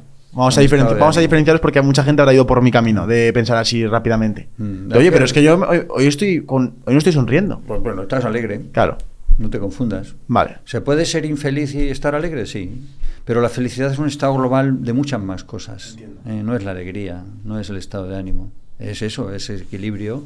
Para mí, ¿verdad? Hay millones de fórmulas de la felicidad, pero yo, yo creo que después de tantos años sentado a este lado de la mesa y, escuchando penas y, y lamentaciones y sufrimientos enormes de la gente, pues poco a poco fui, fui cuajando en mi vida una fórmula que servía para el hombre que mejor conozco, que soy yo. Entonces pienso, si esto sirve para la persona más infeliz que tú conoces, que eres tú, el hombre más débil que tú conoces, que eres tú, y el hombre más dispuesto a aprender, que eres tú, pues vamos a ver si sirve también para los demás. Entonces, esto lo aplico siempre en los pacientes. Cuando tengo pacientes delante, tengo que conseguir. Me, digo, dentro de un año usted tiene que ser más seguro, más, más, más, eh, más sereno y más satisfecho. Y para eso tenemos que incrementar las tres F, la fortaleza, la fortuna y la fecundidad. Uy, doctor, pues si yo tengo 80 años, ya no, ya no puedo tener hijos. Digo, ya, pues, pues entonces habrá que escribir una, dibujar una monería, yo qué sé, tendré que hacer croquetas. Pero me, has dejado flipando. O sea, quiere decir que si estoy sonri... O sea, la sonrisa entonces no tiene nada que ver con la felicidad. Sí, tiene que ver generalmente si tú tienes un estado global de felicidad, tienes más facilidad para la sonrisa, ¿no? Porque la sonrisa es otro gran invento humano, ¿eh? No, son, no se ríen los animales. Es verdad. La- las lágrimas sí. Es verdad. Bueno, a ver, el perro parece que hay veces que sonríe y parece que a veces. Parece que está alegre. Parece, sí. Sí, sí, Un perro sí que lo yo parece. Yo tengo mi perrita y, y ella y yo sabemos cuando uno está alegre y otro. Se comunica mejor. ¿Eh? Con la alegría se comunica mejor, pero no puede sonreír. no jejeje, si sonríe tu perro, que tú tienes que ir al psiquiatra. o que has consumido algo raro en la comida que no, Sí, sí, no sí. eran champiñones de Mercadona. Pero la sonrisa es otro, es, eh, los tres inventos del ser humano. Y, eh, la, la sonrisa, los abrazos, ya que no sabes cuál es el tercero. Las lágrimas, lo que hemos No, dicho antes. Las lágrimas, sí. Las lágrimas, la, la Mm. sonrisa y cuál es el tercero. Hombre, yo diría ningún animal sabe hablar. Los besos. Los besos, es verdad. El lenguaje universal. Ostras, no, no, no besan los animales, ¿es verdad? Claro, sí, bueno, hay, hay teorías que dicen que los animales se besan, por ejemplo, los periquitos o los pajaritos, lo- los, los, los jabalíes se morrean, ¿eh? pero ahí el concepto de morreo funciona porque realme- realmente lo que están haciendo es compartir feromonas. Se están pegando una cara contra la otra porque se están comunicando químicamente. Pero los, los seres humanos hacemos un beso químico, ¿no? ¿Eh? La química del beso porque compartimos feromonas con una chica que me, me- me ha- me puesto así, ¿verdad? Me ha encandilado, entonces, joder, me gustaría besarla, ¿no? Entonces, entonces ahí, porque hay una atracción, ¿no? ¿Eh? ¿Qué se quiere comunicar con el beso? Porque no es lo mismo un beso a una chica que un beso a mi madre. Claro, claro. Claro. El problema de los besos es que tienen el ser humano que lo sofistica todo, empezó siendo un beso muy elemental, un beso nutricio, eh, la mamá que amamanta al niño, alimenta tal. Luego se convierte en un feso- beso feromónico, ¿no? Mejilla contra mejilla, compartir las feromonas para ver si somos compatibles y follamos, literalmente, ¿no?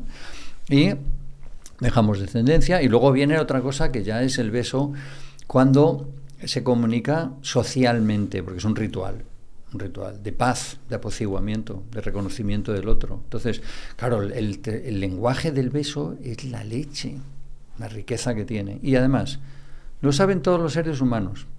No se necesita diccionario, no hay que ir a clases, se aprende solo. Y cuanto más se practica, mejor. Oye, ¿alguien da más? Una persona que está triste delante tuyo, un amigo un- o un familiar o tu pareja, ¿le vas a ayudar más dándole un abrazo o un beso? Un abrazo, porque el beso es muy íntimo. Entonces, ¿el beso en qué momentos es más poderoso? Ah, ah, Tiene que ser que tú ya tengas suficiente intimidad con esa persona, ¿no? Y que además tengas eh, la motivación, digamos, el motivo, la circunstancia adecuada para hacerlo, porque si no el beso se desvirtúa, ¿eh? se convierte en un puro ritual asimbólico. ¿no? Ah, pim, pim, pim, pim. Bah, eso no es un beso, eso es un ritual so- social. Como, como sí. el te quiero. Como el te quiero, sí. Entonces ha perdido simbolismo. El beso es una comunicación simbólica y los símbolos son potentísimos. ¿no? Entonces hay que tener cuidado con el beso. ¿no? Por ejemplo, nosotros en casa somos muy besucones, pero unos más y otros menos. Pero siempre entramos a casa dando un beso, salimos dando un beso. Si yo me voy de casa sin dar un beso a mi mujer, después de haber reñido, me llevo una bronca. Ojo, ¿eh? ¿Por qué? Porque si estamos, hemos reñido por cualquier chorrada, tal, y yo me voy de casa sin darle un beso, es mantener el hacha, ¿cómo se llama? Seguimos en Desenterrada, guerra, ¿no? el, hacha de la... Sigues en guerra, si dices, "Mm, mm, bueno, me voy, adiós, bueno, y das un beso, aunque sea así, y tal, ya has hecho las paces. Sí. Es un apaciguamiento. Si resulta que encima a esa persona yo la quiero y tengo feromonas con ella y me apetece darle un achuchón y compartir el beso, ¿no? entonces ya de la marinera, ahí van todas las feromonas, la química y entonces es una intimidad enorme. Dicho de otra manera, la- la- las prostitutas, muchas prostitutas dicen, uno se puede, se puede acostar con cualquiera, pero no puede besar a cualquiera. Es verdad. ¿eh? Y de verdad un abrazo, de verdad, de verdad, de verdad, que tú sientas el cuerpo del otro íntimo, ¿se puede hacer con cualquiera? No. Sientes hasta- yo puedo sentir hasta la energía. Sí. Claro. Y cuando es frío también notas que es frío. Hombre, claro, claro, notas, sí. Entonces, sí, por algunas personas que somos más tímidas, ¿verdad? O tal, pues damos el abrazo, pero bueno, tal. O sea, no sé, pero yo soy muy tímido, entonces a mí, para mí, dar, dar un beso o un abrazo a una persona, si, si no tengo de verdad. Pero sin embargo, en casa, o sea, yo hay veces que me cruzo en el pasillo con mi hijo pequeño y es que nos damos un beso. Qué bueno. Hola, y sin nada. ¿Por qué? Pues porque es la sensación de que tienes mucha, mucha intimidad emocional y mucho cariño y tal.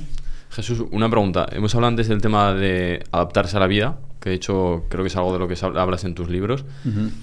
Y claro, hay una cuestión que es, todos hemos pasado por el COVID, unos luego hemos salido, no me ha pasado nada, de hecho hay gente, yo en mi caso he notado que he salido aún más fuerte, y hay gente que no puede salir de casa, que ha entrado en, pues, en depresiones, ansiedad. ¿Qué, qué nos diferencia una persona a otra que se pueda adaptar y otra no? Eh, la, en realidad, me acabas de preguntar por todo lo que hemos hablado previamente. ¿Qué es lo que diferencia a esas personas que son incapaces de adaptarse de otras que sí que tienen capacidad de adaptación? Pues la capacidad de adaptación, ese es el problema.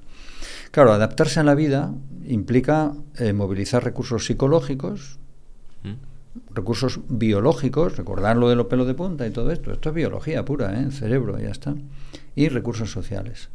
La adaptación implica, por lo tanto, un proceso de energía, de esfuerzo, de ponerte en marcha para lograr una adaptación a una sensación, a, un a una situación, a un estímulo alarmante, amenazante. Si logras adaptarte, sales con éxito. Si no, no logras adaptarte, fracasas. Hay personas que tienen más dificultades para adaptarse y menos. ¿De qué depende eso? De la forma de ser, de su forma de ser íntima, de su capacidad para recurrir a los recursos apropiados, de tener los apoyos subjetivos y objetivos adecuados, y de las circunstancias. ¿Qué pasa? Pues que en el COVID esto ha puesto clarísimamente la radiografía de las personas con alta capacidad de adaptación y poca capacidad de adaptación. ¿Quién ha sufrido más? Pues las personas con poca capacidad de adaptación. Y ahí es donde se ha creado esa generación de cristal. Bueno, yo no sabía muy, no había oído ese concepto, pero sí, es eso. Es como que cada vez hay más gente que se ofende por todo, Sí. que, que como que Sí. está más angustiada porque sí. Sí, más débiles ante las adversidades, etcétera. Sí, hay mu- este es el gran problema. Es decir, que, por ejemplo, yo, yo, yo ahora cojo todos mis pacientes de un año, yo calculo que el 70%, mm, y son muchos más que antes, antes a lo mejor era un 50 o 60, 70% de los pacientes que he visto en los dos últimos años son trastornos de adaptación. Es decir, incapacidad para adaptarse. Disculpar. Cuidado, tranquilo. Esa incapacidad para adaptarse pues da lugar a ansiedad, depresión, pérdida del auto, del auto, incapacidad para comunicarse, para relacionarse, etcétera, e incluso revierte en que los demás huyen. Ya te ha ayudado bastante, ahí te quedas. Eres, eh, aparte de, de tener tu propia consulta, también eh, tienes la parte de profesor y ves a mucha gente joven, como nosotros. Sí. También tienes hijos, eh, entonces has podido ver eso. Y obviamente el contexto en el que tú has crecido es muy distinto al que hemos crecido nosotros. Nosotros somos de la generación que se llama Z, que básicamente significa que hemos nacido con, con- con un móvil. Ya, o sea, desde que yo recuerdo, siempre he tenido contacto con una, alguna tecnología, o si es la Play, o si no el móvil. Desde un punto de vista psiquiátrico, psicológico, claro, ¿qué tenemos que estar atentos y a qué tenemos que tener que darnos cuenta de, lo- de las consecuencias que trae eso? Es decir, ¿qué cosas son- tenemos más reforzadas nuestra generación respecto a la vuestra y qué cosas somos más débiles que tenemos que mejorar? Vale, ¿Cómo lo ves tú desde fuera? Vale, Eh, primero veo, veo un gran riesgo. ¿eh? La- esa generación de cristal, como queráis, no es una entelequia, ¿eh? no es una falacia, es una cosa real. ¿eh? Porque que ahora mismo un niño que nazca ahora, cuando llega a los 18 años, ha pasado por un psicólogo o por un psiquiatra en el 100% de los casos. Claro. Por lo tanto, ¿qué es lo que pasa? ¿Es que son malos? No. ¿Es que genéticamente son peores? No. ¿Es que son más tontos? No. ¿Qué es lo que pasa? ¿Por qué hay ese desencuentro entre la persona y la sociedad que da lugar a problemas de adaptación? Bueno, pues entonces tenemos que fijarnos o en las personas o en la sociedad para poder responder, decir, ¿qué es lo que ha cambiado? Pues ha cambiado la sociedad más que las personas. Biológicamente no hemos cambiado. Las generaciones no suponen que el cerebro haya cambiado. El cerebro es el mismo que hace 500.000 años. ¿eh? Por lo tanto, lo que ha cambiado ha sido no los genes, sino los memes. Esto que ahora. Los memes son los genes simbólicos, los genes sociales, ¿no? Y tenemos más dificultad para adaptarnos a- al fenotipo social. El fenotipo social es esto. ¿eh? El fenotipo físico es el pelo, el cuerpo, etcétera. Este es el fenotipo social. Lo que somos está aquí. ¿eh? Entonces, ¿qué es lo que pasa? ¿Por qué no estamos haciendo? Entonces yo pienso, para responder a esa pregunta, pienso en mi madre. Una mujer de ochenta y tantos años, que nació en una casa sin electricidad, sin agua corriente y por supuesto sin pantallas. Y que ahora tiene teléfono móvil, Facebook, Instagram, WhatsApp, se comunica con los nietos, lee en una tablet, no le regales un libro en papel porque no quiere saber nada. tal. Y, yo digo, joder, ¿cómo su cerebro ha, logrado adaptarse a todo eso teniendo ya un cerebro antiguo, no? Y sin embargo veo a otros chicos a muchas chicas, a chicos, etcétera, ahora que no son capaces de adaptarse. Eso lo vemos, es que es increíble, es una pena, pero es así. Y sufren mucho. Bueno, ¿qué- y entonces la pregunta es muy compleja, ¿no? Bueno, entonces ha habido varios vicios y varias virtudes que deberíamos examinar. Esta respuesta es un poco larga, ¿eh? Si veis No, no me te enrollo, preocupes. lo, lo paramos. Vicios, pues el primero de todos es que tenemos una, una enorme, enorme eh, eh, oferta de muchas cosas. ¿Eh? Hay mogollón de cosas de, diferentes de, que tenemos a nuestro alcance y por tanto tenemos que saber discernir, elegir, etcétera. Tenemos que ser inteligentes, etcétera. Eh, tenemos una especie de posesionismo de tener cosas y no sé qué, y, y poseer y poseer que es compulsivo, que es social, que es comprar mucho, vender mucho, o a la voz por todos los sitios, el mundo ha hecho un hipermercado, todo es hiper, hiper, hiper. Entonces eso nos obliga a dos cosas, a mirar para adentro y pensar qué es lo que a mí me gusta, qué es lo que me conviene, y mirar para afuera qué es lo que me, es posible. Lo primero se llama inteligencia, mirar para adentro es la inteligencia, mirar para afuera elegancia, saber elegir, es lo que significa la palabra elegancia. Entonces hice una palabra, una palabra y compuse una palabra que es inteligencia. ¿Qué le pasa a los jóvenes de la Es que no tienen inteligencia. No compaginan el mirar para adentro con el mirar para afuera. Lo que me gusta, me interesa, etcétera, con lo que puedo, con lo que quiero, con lo que tal. Entonces ese es un punto flaco. Vivimos en un hipermercado global de todo, pero no tenemos capacidad para manejar ese mercado. Entonces, solución, desarrollemos esta palabra, inteligencia, mirar para adentro y mirar para afuera. ¿no? Esa es la primera. ¿Cómo- ¿Cómo lo hacemos en el día a día? Eh, e intentando equilibrar las, el trípode de lo que soy, de lo que quiero, de lo que puedo, que hablábamos antes, es decir, con el reconocimiento del auto, del ti mismo, yo siempre vuelvo a lo mismo, y con no perder la sensación de control, siempre lo mismo. Entonces, la inteligencia significa de verdad, de verdad, pensar con serenidad, pensar despacio, decía un filósofo, pensar para adentro, pero con juicio crítico, es decir, piensa, muchacho, piénsalo, dale tiempo, piénsalo. ¿Eh? Atiende a las cosas y mirar para afuera. Atiende y elige. Libertad significa que libertad y elección significan lo mismo. Significa que cuando tú eliges estás decidiendo Y entonces tienes que elegir lo que de verdad quieres, lo que de verdad puedes y lo que de verdad debes. Y entonces no te va a salir mal la jugada. Esta es la primera cosa para manejarse en un mundo tan complejo como el que os ha tocado vivir. Mucho más complejo que el anterior. Ha aumentado la complejidad tanto que el laberinto es mucho más complejo. Por lo tanto, tenemos que tener más esta virtud. Esta virtud siempre la hemos tenido los seres humanos, pero casi nunca nos hemos preocupado de ella. Ni de mirar mucho para adentro, bah, la inteligencia para qué vale. Ni mirar mucho para afuera, con pensamiento. Entonces, ese es un principio que yo procuro enseñarle a los jóvenes que veo cada día más, como podéis comprender. Y bueno, poco a poco, cuando vienen, luego me van contando cosas, digo, pero no lo has pensado. ¿De verdad lo has pensado? Bueno, pues coge un papel y un lápiz, vete para casa, y, y como no puedes pensar en vacío, pues piensa delante de un papel. A ver, ¿qué quiero yo? Claro, pero eso también es culpa del ruido que hay ahora mismo con todas las redes sociales. Que no, no, tenemos tiempo de pensar. Ni tiempo, va toda leche. Multitarea, cerebro multitarea. Bien, ahí viene la segunda cosa, me acabas de dar el pie. Mira, resulta que otra de las cosas que pasa es que es la velocidad. ¿no? Otro de los vicios modernos es la velocidad, todo a toda leche.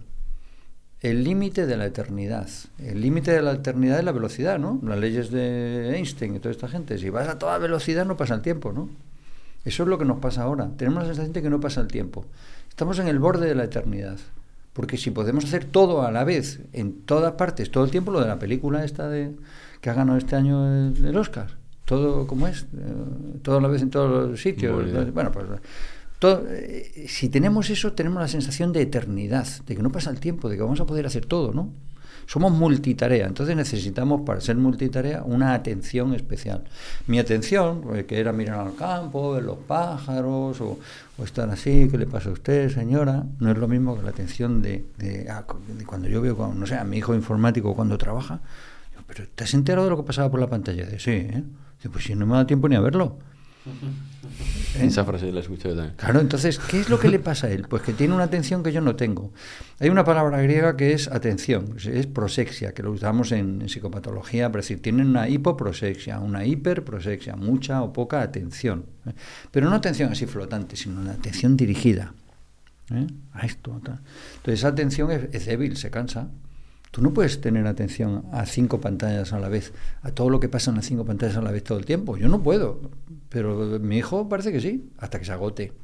De eso se llama ciberprosexia, atención cibernética, que no tenemos lo de mi generación, pero vosotros sí la tenéis. Pero la tenéis a medias, tenéis que desarrollarla. Y eso es bueno, dicen los viejos. Oye, a este chaval le das un móvil y aprende solo. Claro, porque tiene atención especial, muy interesante esa atención. ¿Eh? Yo creo, bueno, yo creo que tengo algo interesante que compartir a la gente porque soy su generación y porque siento que en este, esta faceta sí que la trabajo muchísimo. Y me gustaría aterrizar hábitos diarios que pueden hacer que yo sí que hago, que a mí me ayudan muchísimo a trabajar esta parte de la eh, inteligencia, ¿no? Inteligencia. En primer lugar, el, el escribir. Escribir. escribir. en papel, con boli. Uh -huh. Yo tengo un cuaderno, eh, un DINA, creo que se llama DINA 5. Sí, sí. No, es. El enorme, ¿no? No, no, el pequeño, el pequeño. DINA 4 es el folio. O sea, sí, sí, sí. O sea, un boli, DINA 5. boli, cuaderno, que se puede comprar en el corte inglés donde sea. Y ese cuaderno, ¿para qué lo vamos a usar? Para literalmente poner lo que se te pasa por la cabeza uh -huh. al principio del día. Sí. Lo que se te pasa por la cabeza. Un día va a ser cómo te sientes. Otro día va a ser lo motivado que estás porque salga algo, porque somos muy entusiastas, ¿no? Otro día va a ser un orden porque tienes un caos y necesitas aterrizar paso a paso lo que tienes que hacer. Ese uh -huh. es un hábito que pueden hacer ya, que les va a ayudar mucho a lo que tú dices de uh -huh. mirar hacia adentro. Otro hábito que también hago que me ayuda muchísimo. Inciso. Sí, por supuesto. Lo he hecho toda mi vida. toda mi vida. El cuaderno del jefe, decía mi secretaria. Siempre, apuntar las cosas. ¿Para qué? Lo hacíamos. O lo, o lo haces tú y, lo, y, yo lo sigo haciendo. Yo, yo, lo hago para ordenar mis pensamientos. Es para mi tener sensación para, de Control, Control, exacto. totalmente, exactamente. sí, exactamente. exactamente. Entonces.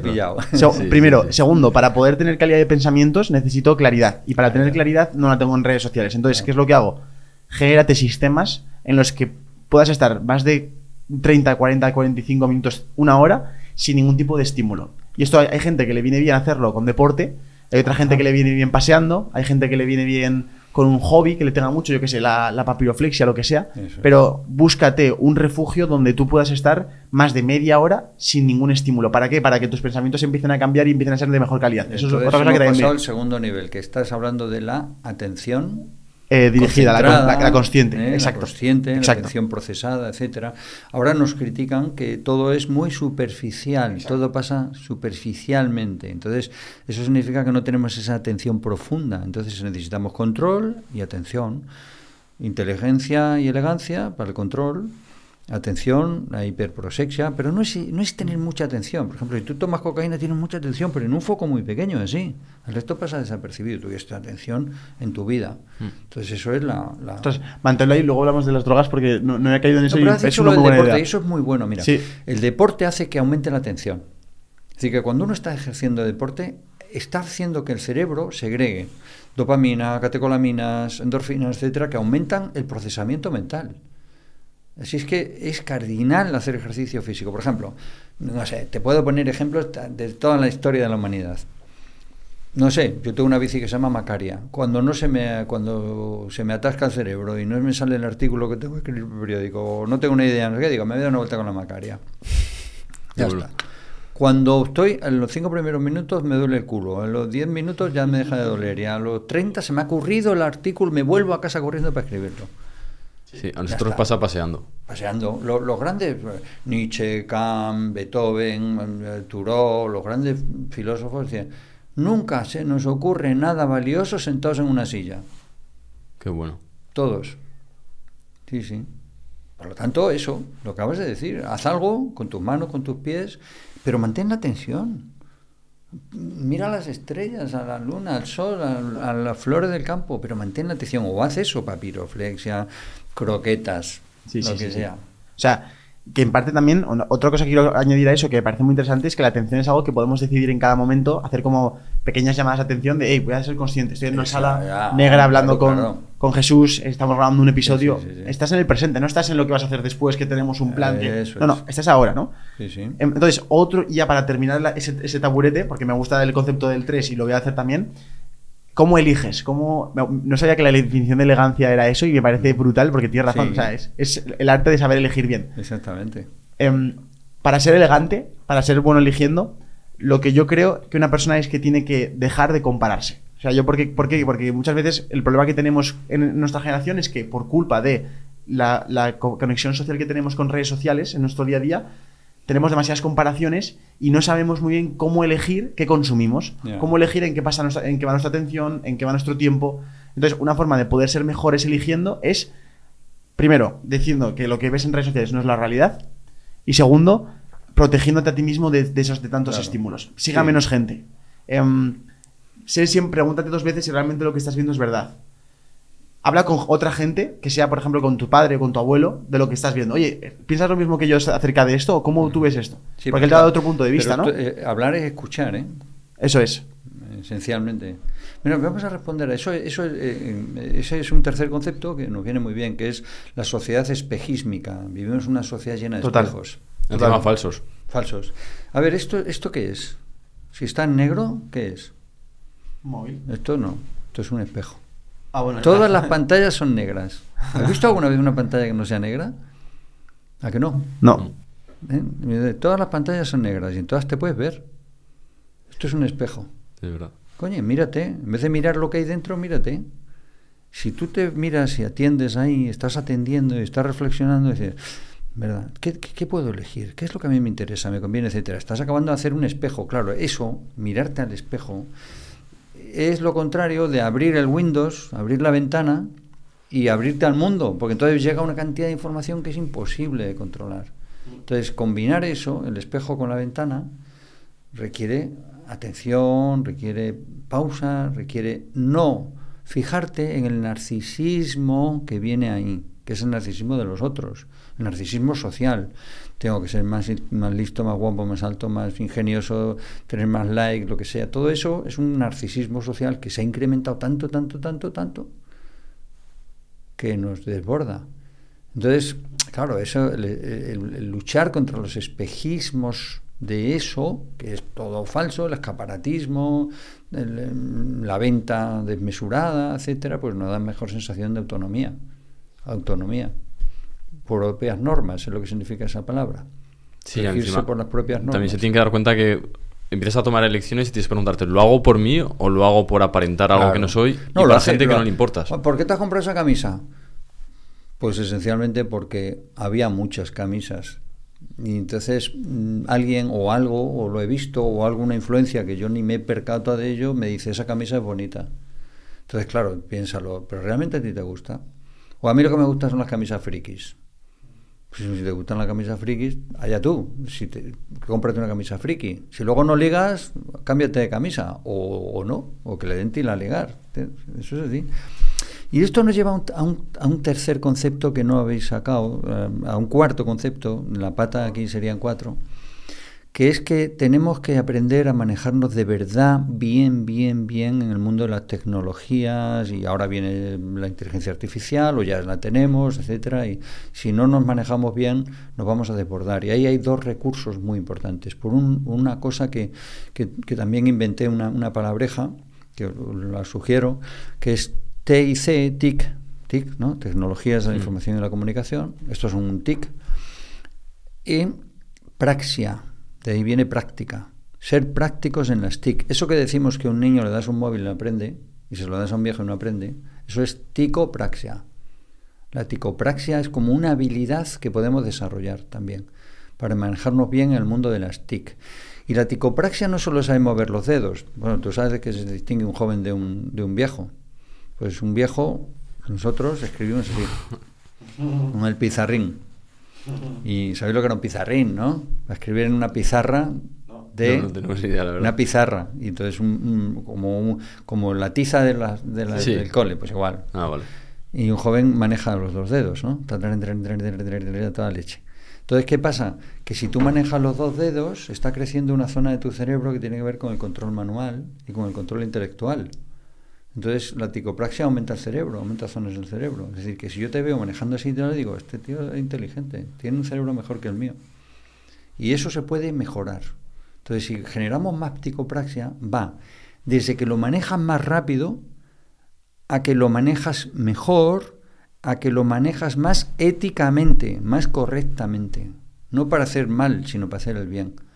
Entonces la ticopraxia empieza con cómo mueven los dedos y acabas cómo mueve el caletre. Para hacer el bien. Si tenemos un aparato que es muy bueno, si con esto podemos comunicarnos en el mundo entero y mejorar el mundo, porque lo tenemos que usar para asesinar, para eso es mejor que uses un cuchillo jamonero, ¿no? Y, y ese, y ahí viene ese concepto de ciberética que, que deberíamos ir aprendiendo, porque es que si no, dentro de cuando venga la inteligencia artificial, como nos dediquemos a hacer puñetas a los demás, tela marinera, ¿eh? Vamos a ser... Jesús, y en, en esta velocidad a la que nos hace ir las redes sociales, ¿tú has notado que la gente cada vez tiene menos paciencia? Sí. Mandamos un mensaje, lo queremos ya la respuesta. Mucho. eh, montamos un negocio, queremos ya el dinero. sí, sí, sí. Eso es lo que más se nota. Ujú. ¿Cómo trabajamos Es lo- la es lo- paciencia? a ver, lo que más noto yo, como consecuencia de eso, yo noto que hay gente que tiene ansiedad. Vale, lo que yo noto como médico, ¿eh? porque yo no soy sociólogo ni filósofo. Como yo noto como médico, pues es que eso, esa hipervelocidad, ¿eh? el, el to- ir todo a toda velocidad, los límites de la eternidad que hablábamos antes, pues genera mucha ansiedad. Porque vuelvo siempre a lo mismo. Porque si vas a mucha velocidad pierdes la sensación subjetiva de control. Qué y bueno. la de control es lo mismo. Si es que esto es una pescadilla que siempre ¿Cómo? va. Em, tu trabajo, realmente, yo creo, bueno, ya me puedes, me puedes eh, corregir si me equivoco, a ti te gustaría que no existiera. Hombre, ojalá. Claro. Claro. Si teniendo la oportunidad de poder hablar con mucha gente que está en ese punto antes a tener que ir a acudir a usted, a, a ti, que tienes, que tienes la oportunidad de poder decirles algo, oye, eh, pasea más, haz deporte, Sí, sí. tal. Que, que- hacer algo sencillo, ¿qué le dices a esa persona para evitar que venga más gente a tu consulta? Pues como tengo que conseguir que aprenda, a ver, primero, yo no soy quien para enseñar al mundo, ¿vale? Que quede bien claro, que con enseñarme a mí mismo ya tengo bastante. Pero llevo muchos años sentado en una mesa, ¿vale? Segundo, he leído muchos libros, muchos, ¿eh? que mi abuelo me decía siempre, vas a ser médico. Un médico es una persona que duerme poco y estudia mucho, o viceversa. Y eso lo hago, ¿eh? Duermo poco y estudio mucho. Así que soy honrado en mi profesión. Y sigo haciéndolo y tengo interés por la gente, presto atención de verdad a la gente y eso es muy importantísimo, es importantísimo, presta atención de verdad, o sea que todo esto que estoy diciendo es verdad y al final siempre me sale la misma palabra, con eso tengo sensación de control y con eso puedo ayudar a la gente y les digo, mira, cuando ya le doy de alguien, a alguien de alta, digo, toma, mi tarjeta y ojalá que nunca la necesites. Hombre, mira, que mi trabajo consiste en que tú no te sientes ahí. Se lo digo a mucha gente que viene con miedo. En la primera consulta vienen con miedo. Un psiquiatra tendrá cucuruto, un tendrá cuernos, yo qué sé. Entonces le digo, mira, es muy sencillo. Yo lo que quiero es que tú no te sientes ahí. Si tú no te sientas ahí, he tenido éxito. Si te sientas ahí toda la vida, yo, estoy, yo he fracasado. Tener control. Control. Control los dos. O sea, que yo tengo que tener control y enseñar eso a, la, a otra persona. Y hay que ser didácticos. Por eso hay que ser didácticos. Hay que ser, por eso uso los trípodes, o uso conceptos muy sencillos, uso resumen de lo que le tengo que decir a esa persona. Mueve los pies, mueve las manos, mueve la lengua. Jesús, eh, una cuestión que tengo yo mucho, de hecho lo hablo mucho con Sergio, somos dos personas que, bueno, además del podcast tenemos emprendimientos y demás. Eh, yo a veces me he hecho la pregunta de, ¿algún día va a ser suficiente? ¿O siempre voy a querer más? Siempre vas a querer más. Si, si tienes un cerebro como Dios manda, siempre vas a querer más, porque el cerebro es nunca se satura de información. El cerebro es chupa información. El cerebro necesita tres cosas para funcionar. Solo tres cosas. Muy sencillo. Tres, ¿eh? Siempre tres, ¿eh? Trípode. Uno es oxígeno. ¿Vale? Ah, respira, hombre, ¿no? No te metas en un tugurio si quieres que se te ocurran cosas brillantes, ¿no? Intenta, no respirar durante los próximos 10 minutos, a ver qué pasa. ¿no? A ver qué pasa. Súbete a una montaña, pasea por el campo, yo qué sé, respira hondo, en fin, respira, dale oxígeno. No te con el cigarro y pensar que está pensando bien el cerebro. No, hombre, si le estás metiendo humo, el cerebro no piensa. Totalmente. Entonces, hombre, dale un poco de oxígeno. ¿eh? Esto es metafórico, pero es real, ¿eh? Sin oxígeno se muere. Por eso cuando hay una trombosis se muere, no porque... Me gusta, me gusta esa primera, esa primera pata. Oxígeno. Y es gratis. Segunda cosa, glucosa. Coño, no le hagas sufrir al cerebro. Hay montones de personas que son, sobre todo jóvenes, que no desayunáis. Pero hombre, ¿cómo va a rendir el cerebro si no desayunas? O sea, tú resulta que has cenado malamente, te has tomado un chupito de, tequila por la noche, te levantas por la mañana, que no te van a desayunar, un café corriendo para allá en una máquina, y, le dices al cerebro, curra, curre, el cerebro te dice, pero ¿cómo voy a currar, tío, si no me has dado glucosa? No, hombre, no. Darle un poco de, de alimento, no, porque el cerebro consume mucha energía, es una máquina, consume muchísima energía.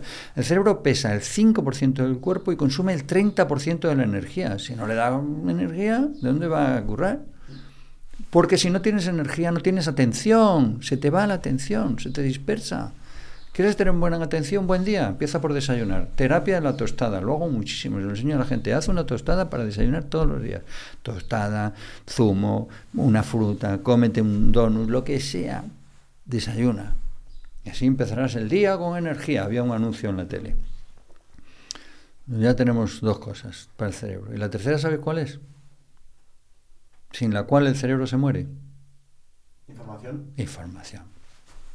Aprender, constante aprendizaje. Sí, este aparato es más inteligente cuanto más información tenga. Si tú se la metes, la tienes. Si tú coges mi teléfono, que es un inútil porque yo le meto muy pocas cosas, y el tuyo, el tuyo es más listo que el mío.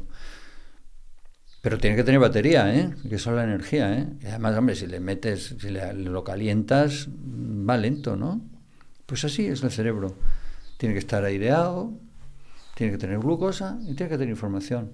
El cerebro es mejor cuanto más información tiene. Y para mantener el cerebro joven, que no parezca que caes en picado a partir de los 70 porque te jubilas, dejas de funcionar y parece que te caes viejo enseguida, ¿no? Em, ¿qué, hábitos puedes hacer? Por ejemplo, a mi abuela le gusta mucho hacer sudokus, ¿no? Eh, ese tipo de ejercicios, ¿qué tipo de ejercicios son los mejores para atención. Los sudokus son pura atención, nada más. Pues muy sencillo, lo que decía el sabio Solón allá en Grecia hace 2700 años. Envejecer aprendiendo una cosa cada día. Ya está. ¿Y eso, para eso qué? Para aprender una cosa cada día, ¿qué hay que hacer? Estar al loro. ¿Y qué? Para estar loro que hay que tener atención. Y para tener atención, ¿qué hay que hacer? Mover los pies, mover las manos, todo gira sobre lo mismo. ¿Quieres que tu cerebro esté bien? Empieza por mover los pies, hombre. No te quedas así con el zapping. O sea, un- un- una pantalla grande, negra y un zapping atrofia el cerebro. Y se lo digo a los ancianos. No, es que los móviles, es que la tablet. Una tablet, interaccionas con ella. ¿Qué maneja esto? Información. Algo se colará en tu cerebro. Si se cuela en tu cerebro, tienes más información. Y si tienes más información, es más listo. Y es mejor cerebro. ¿No? Así es que es bien sencillo. Eh, ¿Es posible ser ambicioso y ser feliz? Sí, sí. Pero Sí, ¿por sí. qué? Si, si, si yo, por ejemplo, siempre quiero más, quiero el siguiente objetivo y conseguirlo y seguir creciendo y nunca tienes suficiente, ¿no? Pero no es lo mismo eso que acabas de decir. de- de- la primera parte lo has dicho bien, pero lo segundo es la ambición comparada. Claro, acabas de trasladarte de un concepto filosófico, ambición, que es querer ir más allá, más fuerte, altus situs fortius, ¿no? De más lejos, más alto, más fuerte, que es una cosa mía, que depende de mí, que yo controlo, que yo puedo manejar en mi vida, subir o no escaleras, comer o no eh, en el desayuno, puedo elegir, con otra que es tengo que ser más que, y ya la hemos liado. Donde viene el más que, Totalmente. ya la hemos liado. Y, y a lo mejor. A lo mejor es posible estar en un punto en el que. Hay una frase típica que es eh, que te dé tiempo a oler las rosas por el camino, ¿no? Mientras vas creciendo, por ejemplo, se dice mucho en el entorno de emprendimiento de, oye, no solo el objetivo final, sino disfruta de las rosas. Em, ¿qué, qué punto de vista tienes tú al respecto y cómo una persona, un emprendedor, en este caso que nos escucha, puede, puede aprender a hacer esto de verdad? Porque mucha gente dice, sí, sí, que yo soy capaz de, parar, pero no es capaz de parar. Luego, ¿qué hace? Luego deja de hablar con esa conversación y, y lo único que piensa es lo que no tiene, lo que no tiene, lo que no tiene. ¿Cómo para agradecer lo que ya tiene y disfrutar del camino? Ya, eso es, es- ¿Cómo se para? Esa es, la, esa es la gran dificultad que tenemos ahora mismo, ¿no? Claro. O sea, porque parar y frenar y reflexionar y mirar para adentro y mirar para afuera, y todo eso está muy bien, pero tienes que tener control, ¿no? De lo que les pasa a una persona que entra en ese bucle, que el bucle va tan deprisa que ya han perdido el control subjetivo y el control objetivo, los dos. Un control subjetivo, que es la sensación subjetiva que yo tengo de que sí que estoy mandando en mi mente, y otro, un control objetivo, que es que se percibe que tengo las cosas ordenadas. El orden me da la sensación de su seguridad, de control, etcétera. En esos casos se percibe que ya está totalmente desordenado. Cuando vienen personas así y están en el bucle, hacerles parar es muy difícil, muy, muy difícil. Es lo más difícil que hay, porque tú no puedes decirle un consejo, oye, descansa, deporte, etcétera, no, porque la vida suya es así, es el bucle. Eso es lo que más cuesta ahora mismo. Yo generalmente lo hago, lo que hago, lo primero que les hago a esas personas es decir, vamos a ir reflexionando, vamos a darle tiempo, vamos despacio, utiliza, entonces vamos a buscar una virtud y les hago un pareado. La mejor virtud, la lentitud. Pero tú ni sabes ni puedes ser lento. Entonces. Van- y entonces, una cosa que es buena, que es la velocidad, la rapidez, se ha convertido en un vicio, que es la prisa. Tienes que empezar a percibir en ti mismo la prisa. Cuando estás apresurado, sufres una enfermedad que se llama apresuramiento vital. El apresuramiento vital es lo que te está pasando. Vamos a trabajar con eso. Le acabo de diagnosticar una enfermedad. Y vamos a trabajar con eso. Y ahí es donde viene el intentar en un momento determinado, cada día, tener un tiempo off, ¿no? Decirlo rápido. Es donde viene el, el papel y el lápiz, ¿eh? donde viene el piensa para adentro un rato, despacio, donde vienen déjate de pensar y ponte a actuar, no pienses, actúa, y es donde viene el mueve los pies todos los días, haz un poco... Pero esto, cuando viene una persona en esa situación de bucle, tú no le puedes decir frena, "Eh, que no va a frenar, va", y además es que si frena se cae, porque no está equilibrado. Su, su equilibrio es la velocidad. Entonces, pero claro, eso se paga. Entonces, yo lo veo, ¿eh? Estos son los jóvenes quemados. O sea, los jóvenes quemados con 25 años quemados. Están en las cárnicas y están quemados. ¿Qué son las cárnicas? A empresas que son que, que que en vez de en vez de crear valor consumen a sus, a, su- a sus empleados ¿no? las cárnicas es un concepto que se utilizaba mucho en los frikis en el mundo de informática y tal que pues es una cárnica. Está trabajando con una cárnica sí. En qué se en que tienes tienes que pertenecer a la empresa hacer tuyos los fines de la empresa. No mira lo que tiene que hacer es un buen profesional ¿eh? no ser un buen empresario o lo que sea. Segunda cosa, tienes que ir, tienes, tienes que hasta un modo de ser o de vestir o de tal, no sé. Entonces, y en tercer lugar, no pasa nada. Si tienes que hacer tiempos extras, si tienes es tu vida, tal, con, nah, confundirlo. Entonces, esto al final es no hay límites, no limits, no eh, time. ¿Y cómo evitas el burnout? El burnout, profesión profesión y profesión. ¿Profesión tiene que ver con pasión, propósito no, y tal? O... tiene que ver con saber hablar de lo que uno es, profesión. Volvemos al diccionario. Yo siempre aprendo el diccionario. Profesión es una palabra que viene del griego. Antes hablábamos de trabajo que viene en latín. Profesión viene de profesio, pro fateri, pro femi, hablar. Significa hablar. Profesar es declarar públicamente lo que uno es. Eso es lo que significa profesión. ¿Recordáis? Que os he preguntado, ¿tú qué eres? ¿Tú qué eres? Sí. Médico. ¿Cómo con eso evitas el burnout? Porque si tienes profesión, tienes un método. Una misión. Una misión. No, no solo. Una profesión se caracteriza por tener, primero, una teoría que subyace a ella. ¿Qué significa ser médico? ¿Qué es ser médico? Viene en un libro. Tengo una técnica, cómo tengo que hacer las cosas, y tengo una práctica. Me siento seguro haciéndolas. Esas tres cosas, no sé por qué en la vida siempre me cruzo con tres, pues son lo que te dan la sensación de seguridad, de control, etcétera, que no tiene un trabajador asalariado que le está dando con el látigo. Entonces, ¿cuál es la mejor virtud para protegerte de la fatiga laboral? Pues ser un buen profesional. ¿Cómo ser un buen profesional? Primero sabiendo lo que eres. Segundo, aprendiéndolo bien, estudiando.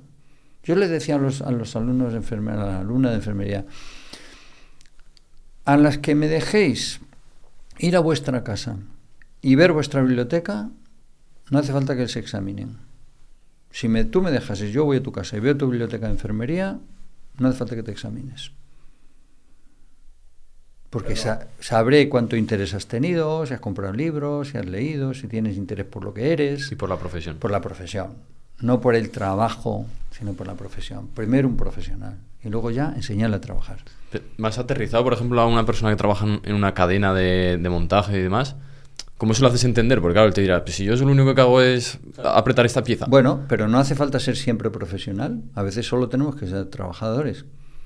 No hace falta tener una profesión si tu profesión no lo es. Hay cosas que son trabajos, no son profesiones. Para que haya una profesión se necesita tener una teoría, una técnica y una práctica. No hace falta.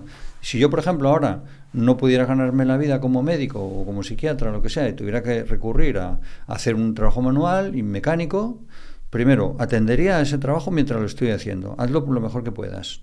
De tal manera que al final seas el mejor tornillero del mundo, pero hazlo bien, ¿eh?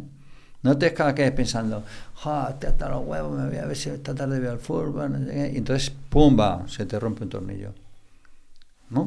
Mm. Haz- hazlo bien lo que sea, trabajo o profesión, pero hazlo bien, atiende, hazlo bien, hazlo bien. Que cuando salgas te puedas sentir satisfecho, aunque sea de poner mil tornillos igual. ¿Vale? Y cuando salgas, piensa en qué eres. No eres tornillero, entonces ¿qué eres? ¿Se puede ser otra cosa siendo tornillero? Sí, pues se puede ser poeta. O contempladores de nubes. Hay un- ¿Sabéis que hay una Asociación Mundial de Contempladores de Nubes? No. Sí, yo me he apuntado. Porque son preciosas las nubes. Mira los cielos, se puede ser cualquier cosa. Pod- se pueden hacer podcasts, se puede guisar. Vale, claro, pero eso va hilado a... ¿Y yo qué soy? Ahora te te harán pregunta, ¿Yo, qué soy? Bueno, mira, por las mañanas estoy tornillero y por la tarde soy contemplador de nubes. Hay muchos médicos que están médicos, no lo son. Yo se lo digo a los médicos en, en, en burnout, cuando los veo, digo, mira, vamos a curar una enfermedad que significa que se, que se diagnostica con el siguiente diagnóstico. ¿Estás médico? Ah, estás médico. Sí, lo estás, no lo eres. Tienes que aprender a serlo. ¿Eh? Y eso es ser profesional. No se está profesional, a que no se dice estoy profesional. No. No. Se está trabajando, se es profesional. No, me ha gustado mucho, Jesús, la, la- la diferencia entre que una persona puede tener un trabajo que no tenga que ver con tu propósito, tu misión, tu sentido, y que aún así sea feliz porque él es más cosas. Él es, Claro. oye, un apasionado del café, un apasionado del fútbol, lo un sea. loco de los perros, y, y Claro. tiene un montón de hobbies y cosas alrededor de eso, y eso está bastante bien. Sí. Claro, claro. de, o de jugador en red, me da igual. Claro, claro, me parece muy, buena, muy, buena, muy buen apunte. Aprovechando que te tengo delante aquí, como doctor, eh, ¿Es verdad que existe el buen estrés y el mal estrés? Sí, claro. Es decir, ¿hay estrés que puede ser positivo? ¿Y Sí, por sí, qué? sí. Porque te implica recursos de adaptación. El estrés positivo es el que te moviliza recursos de adaptación y hace que aprendas. Y el estrés negativo es el que pone en marcha recursos inadaptativos y hace que fracases. ¿Algún ejemplo de ambos? El, el- el que se sube al árbol eh, bien y se libra del oso y el que se le come el oso. Como antes hemos dicho. Claro. ¿Y, y estrés negativos que tú veas en la sociedad actualmente, por ejemplo? Que no, que no sean buenos y estreses que sean positivos. Porque veas en la sociedad una panda de inútiles que están haciendo cosas que son valoradas cuando resulta que no son valiosas. Eso, es, eso genera un malestar en muchas personas que lo son, porque anda que no. Mira, eh, por ejemplo, no hay cosa que me, me horrorice que esa gente que dice, es que los jóvenes de ahora, es que no valen para nada, es que estos jóvenes de ahora no tienen ni idea. ¿Qué- qué- ¿Cómo que son más inteligentes que tú, más hábiles que tú, más, más guapos que tú, más altos que tú, más fuertes que tú? No fastidies, hombre. Pero como eso se extiende como una mancha de aceite, pues es quedáis fatal. Pero hombre, yo que confío plenamente en las virtudes de la juventud, porque lo veo cada día. A mí me viene una persona mayor, es muy difícil que la haga cambiar de hábitos, pero viene un joven y se sienta y trabajamos y aprendemos. Aprendemos, ¿eh? Estoy diciendo aprendemos. Porque yo quiero aprender una cosa cada día y mientras lo hagas eres joven. Entonces, resulta que le ves progresar. Y dices, tela marinera, macho, qué alegría. ¿Cómo ha progresado su cerebro? ¿Cómo se ha madurado su cerebro, su conducta, su sociedad? Y esto es, o sea, es algo que me da un- una felicidad enorme verlo ¿no? en, la, en la sociedad. Claro que lo podéis hacer. Porque es que además, otra cosa, o lo hacéis o todos muertos. Sí.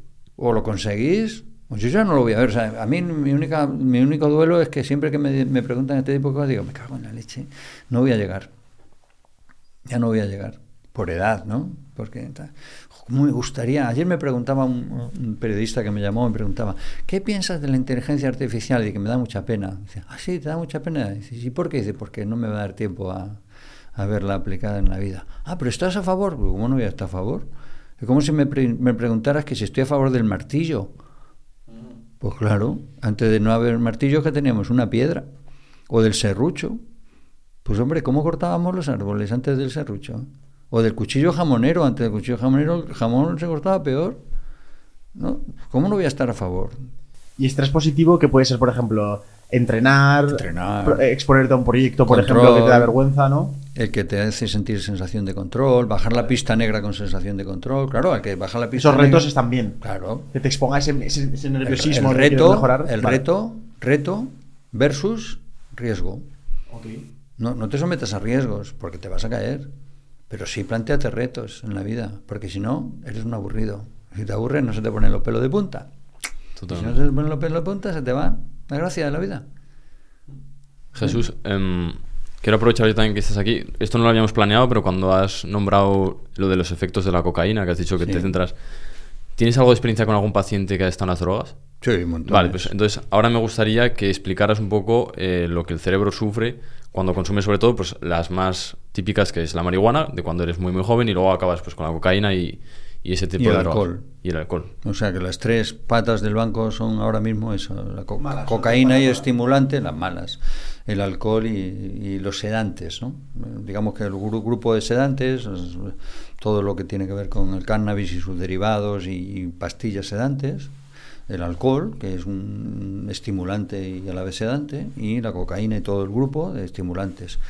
Eh, problema del alcohol y sedantes, pues la atrofia cerebral. Atrofia cerebral. Es decir, que se te atrofia el cerebro como se te atrofia un músculo si no lo usas. Pero literalmente. Hostia. Entonces es que se ve así, se, se ve que están demenciados. Tienen una, una cosa práctica, todo me da igual, todo me da igual. Sí. Me pasota, ta- no es que esté pasota, es que tiene menos cerebro.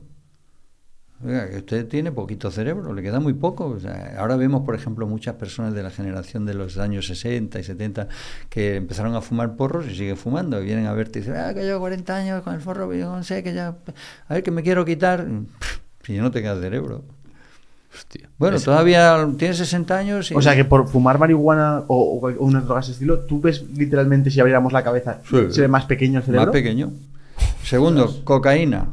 lo que te ocurre es que vas a tener una psicosis, porque estás manejando muy mal sistemas de neurotransmisión muy rápidos, muy potentes, que hacen que tengas síntomas psicóticos, paranoia, mal rollo, mal cuelgue, tal, que acaban siendo psicóticos, ¿no? ¿Por qué es tan famosa? ¿Por qué es tan popular?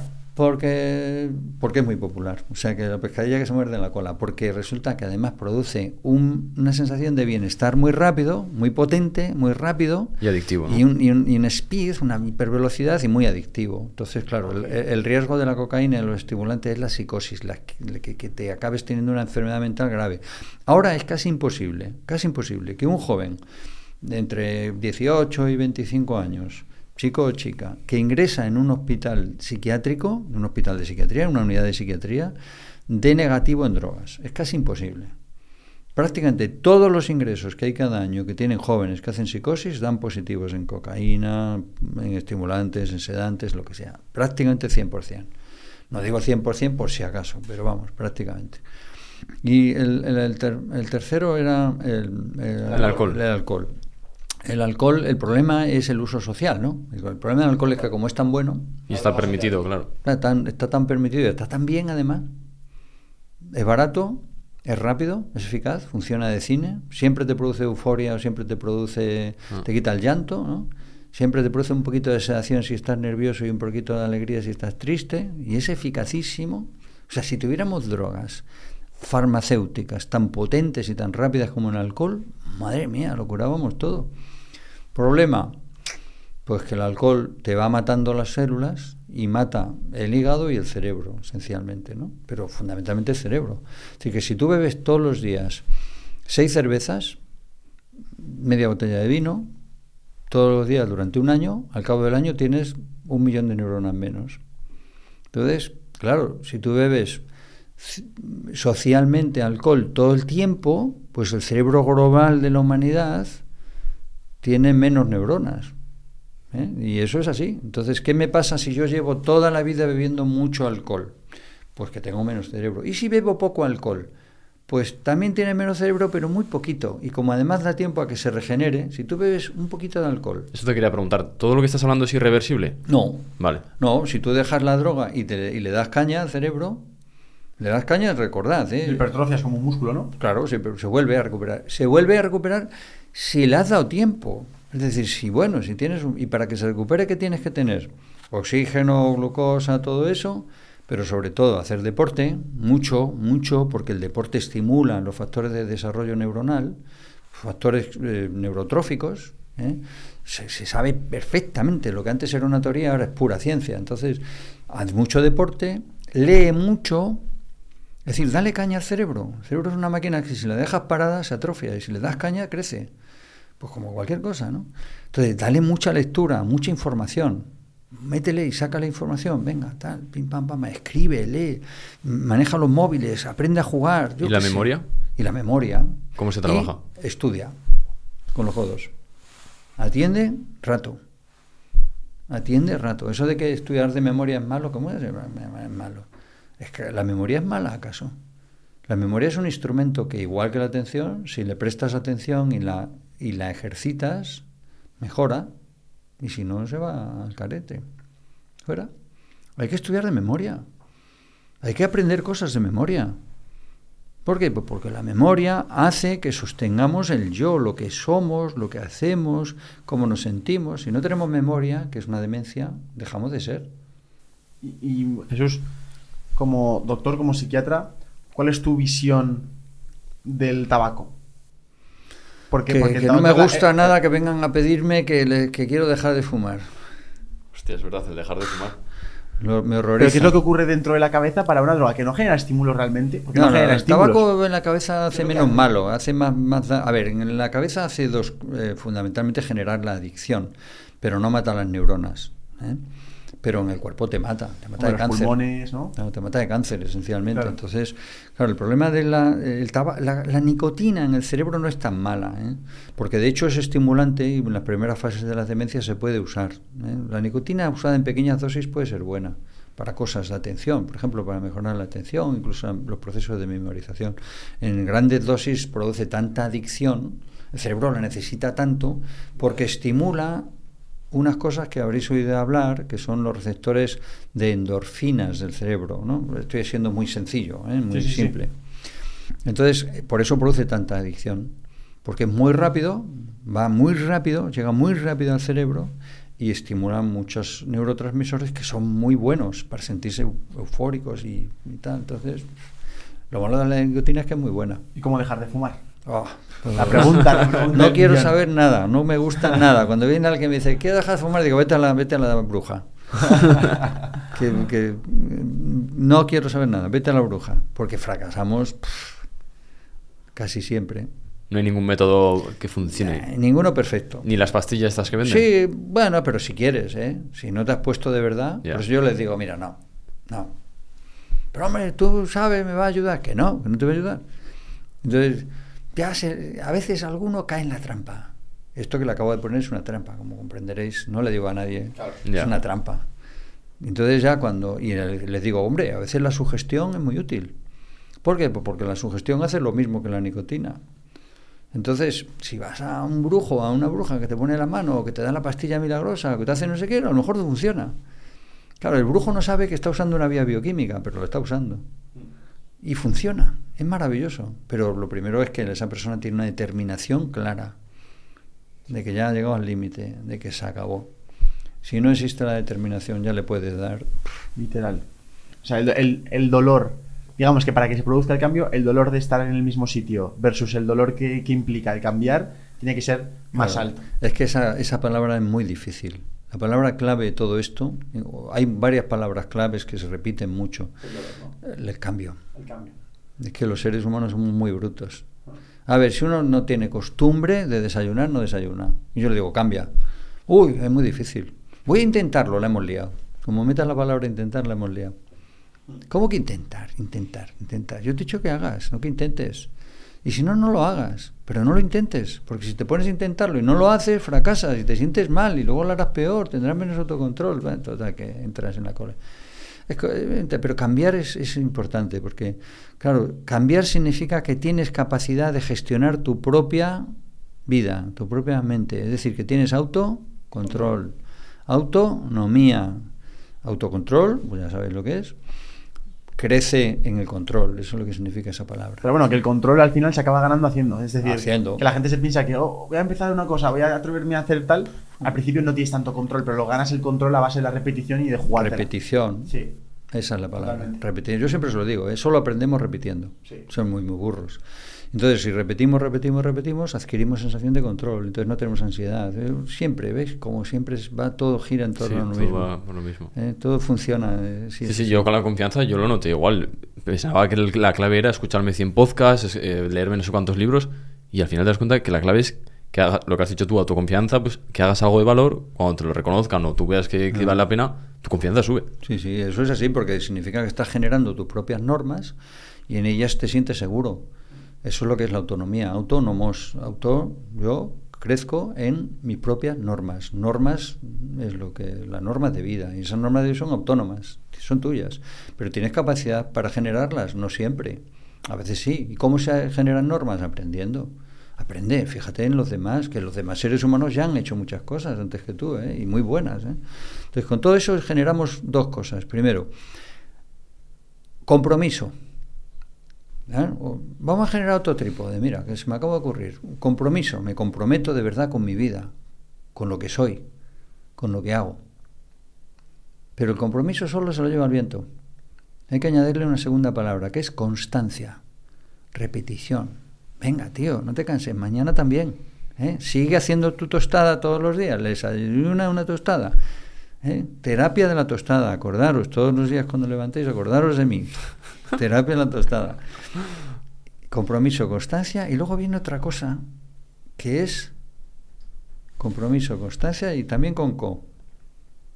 Pues mirad, como resulta que los seres humanos somos seres sociales, que es convivencia, compartir la convivencia. Es decir, tenemos que tener compromiso, constancia y convivencia. Porque si no lo compartimos, estamos aislados, somos solos, y el ser humano no puede ser solo. El cerebro humano no puede ser si no hubiera otros cerebros.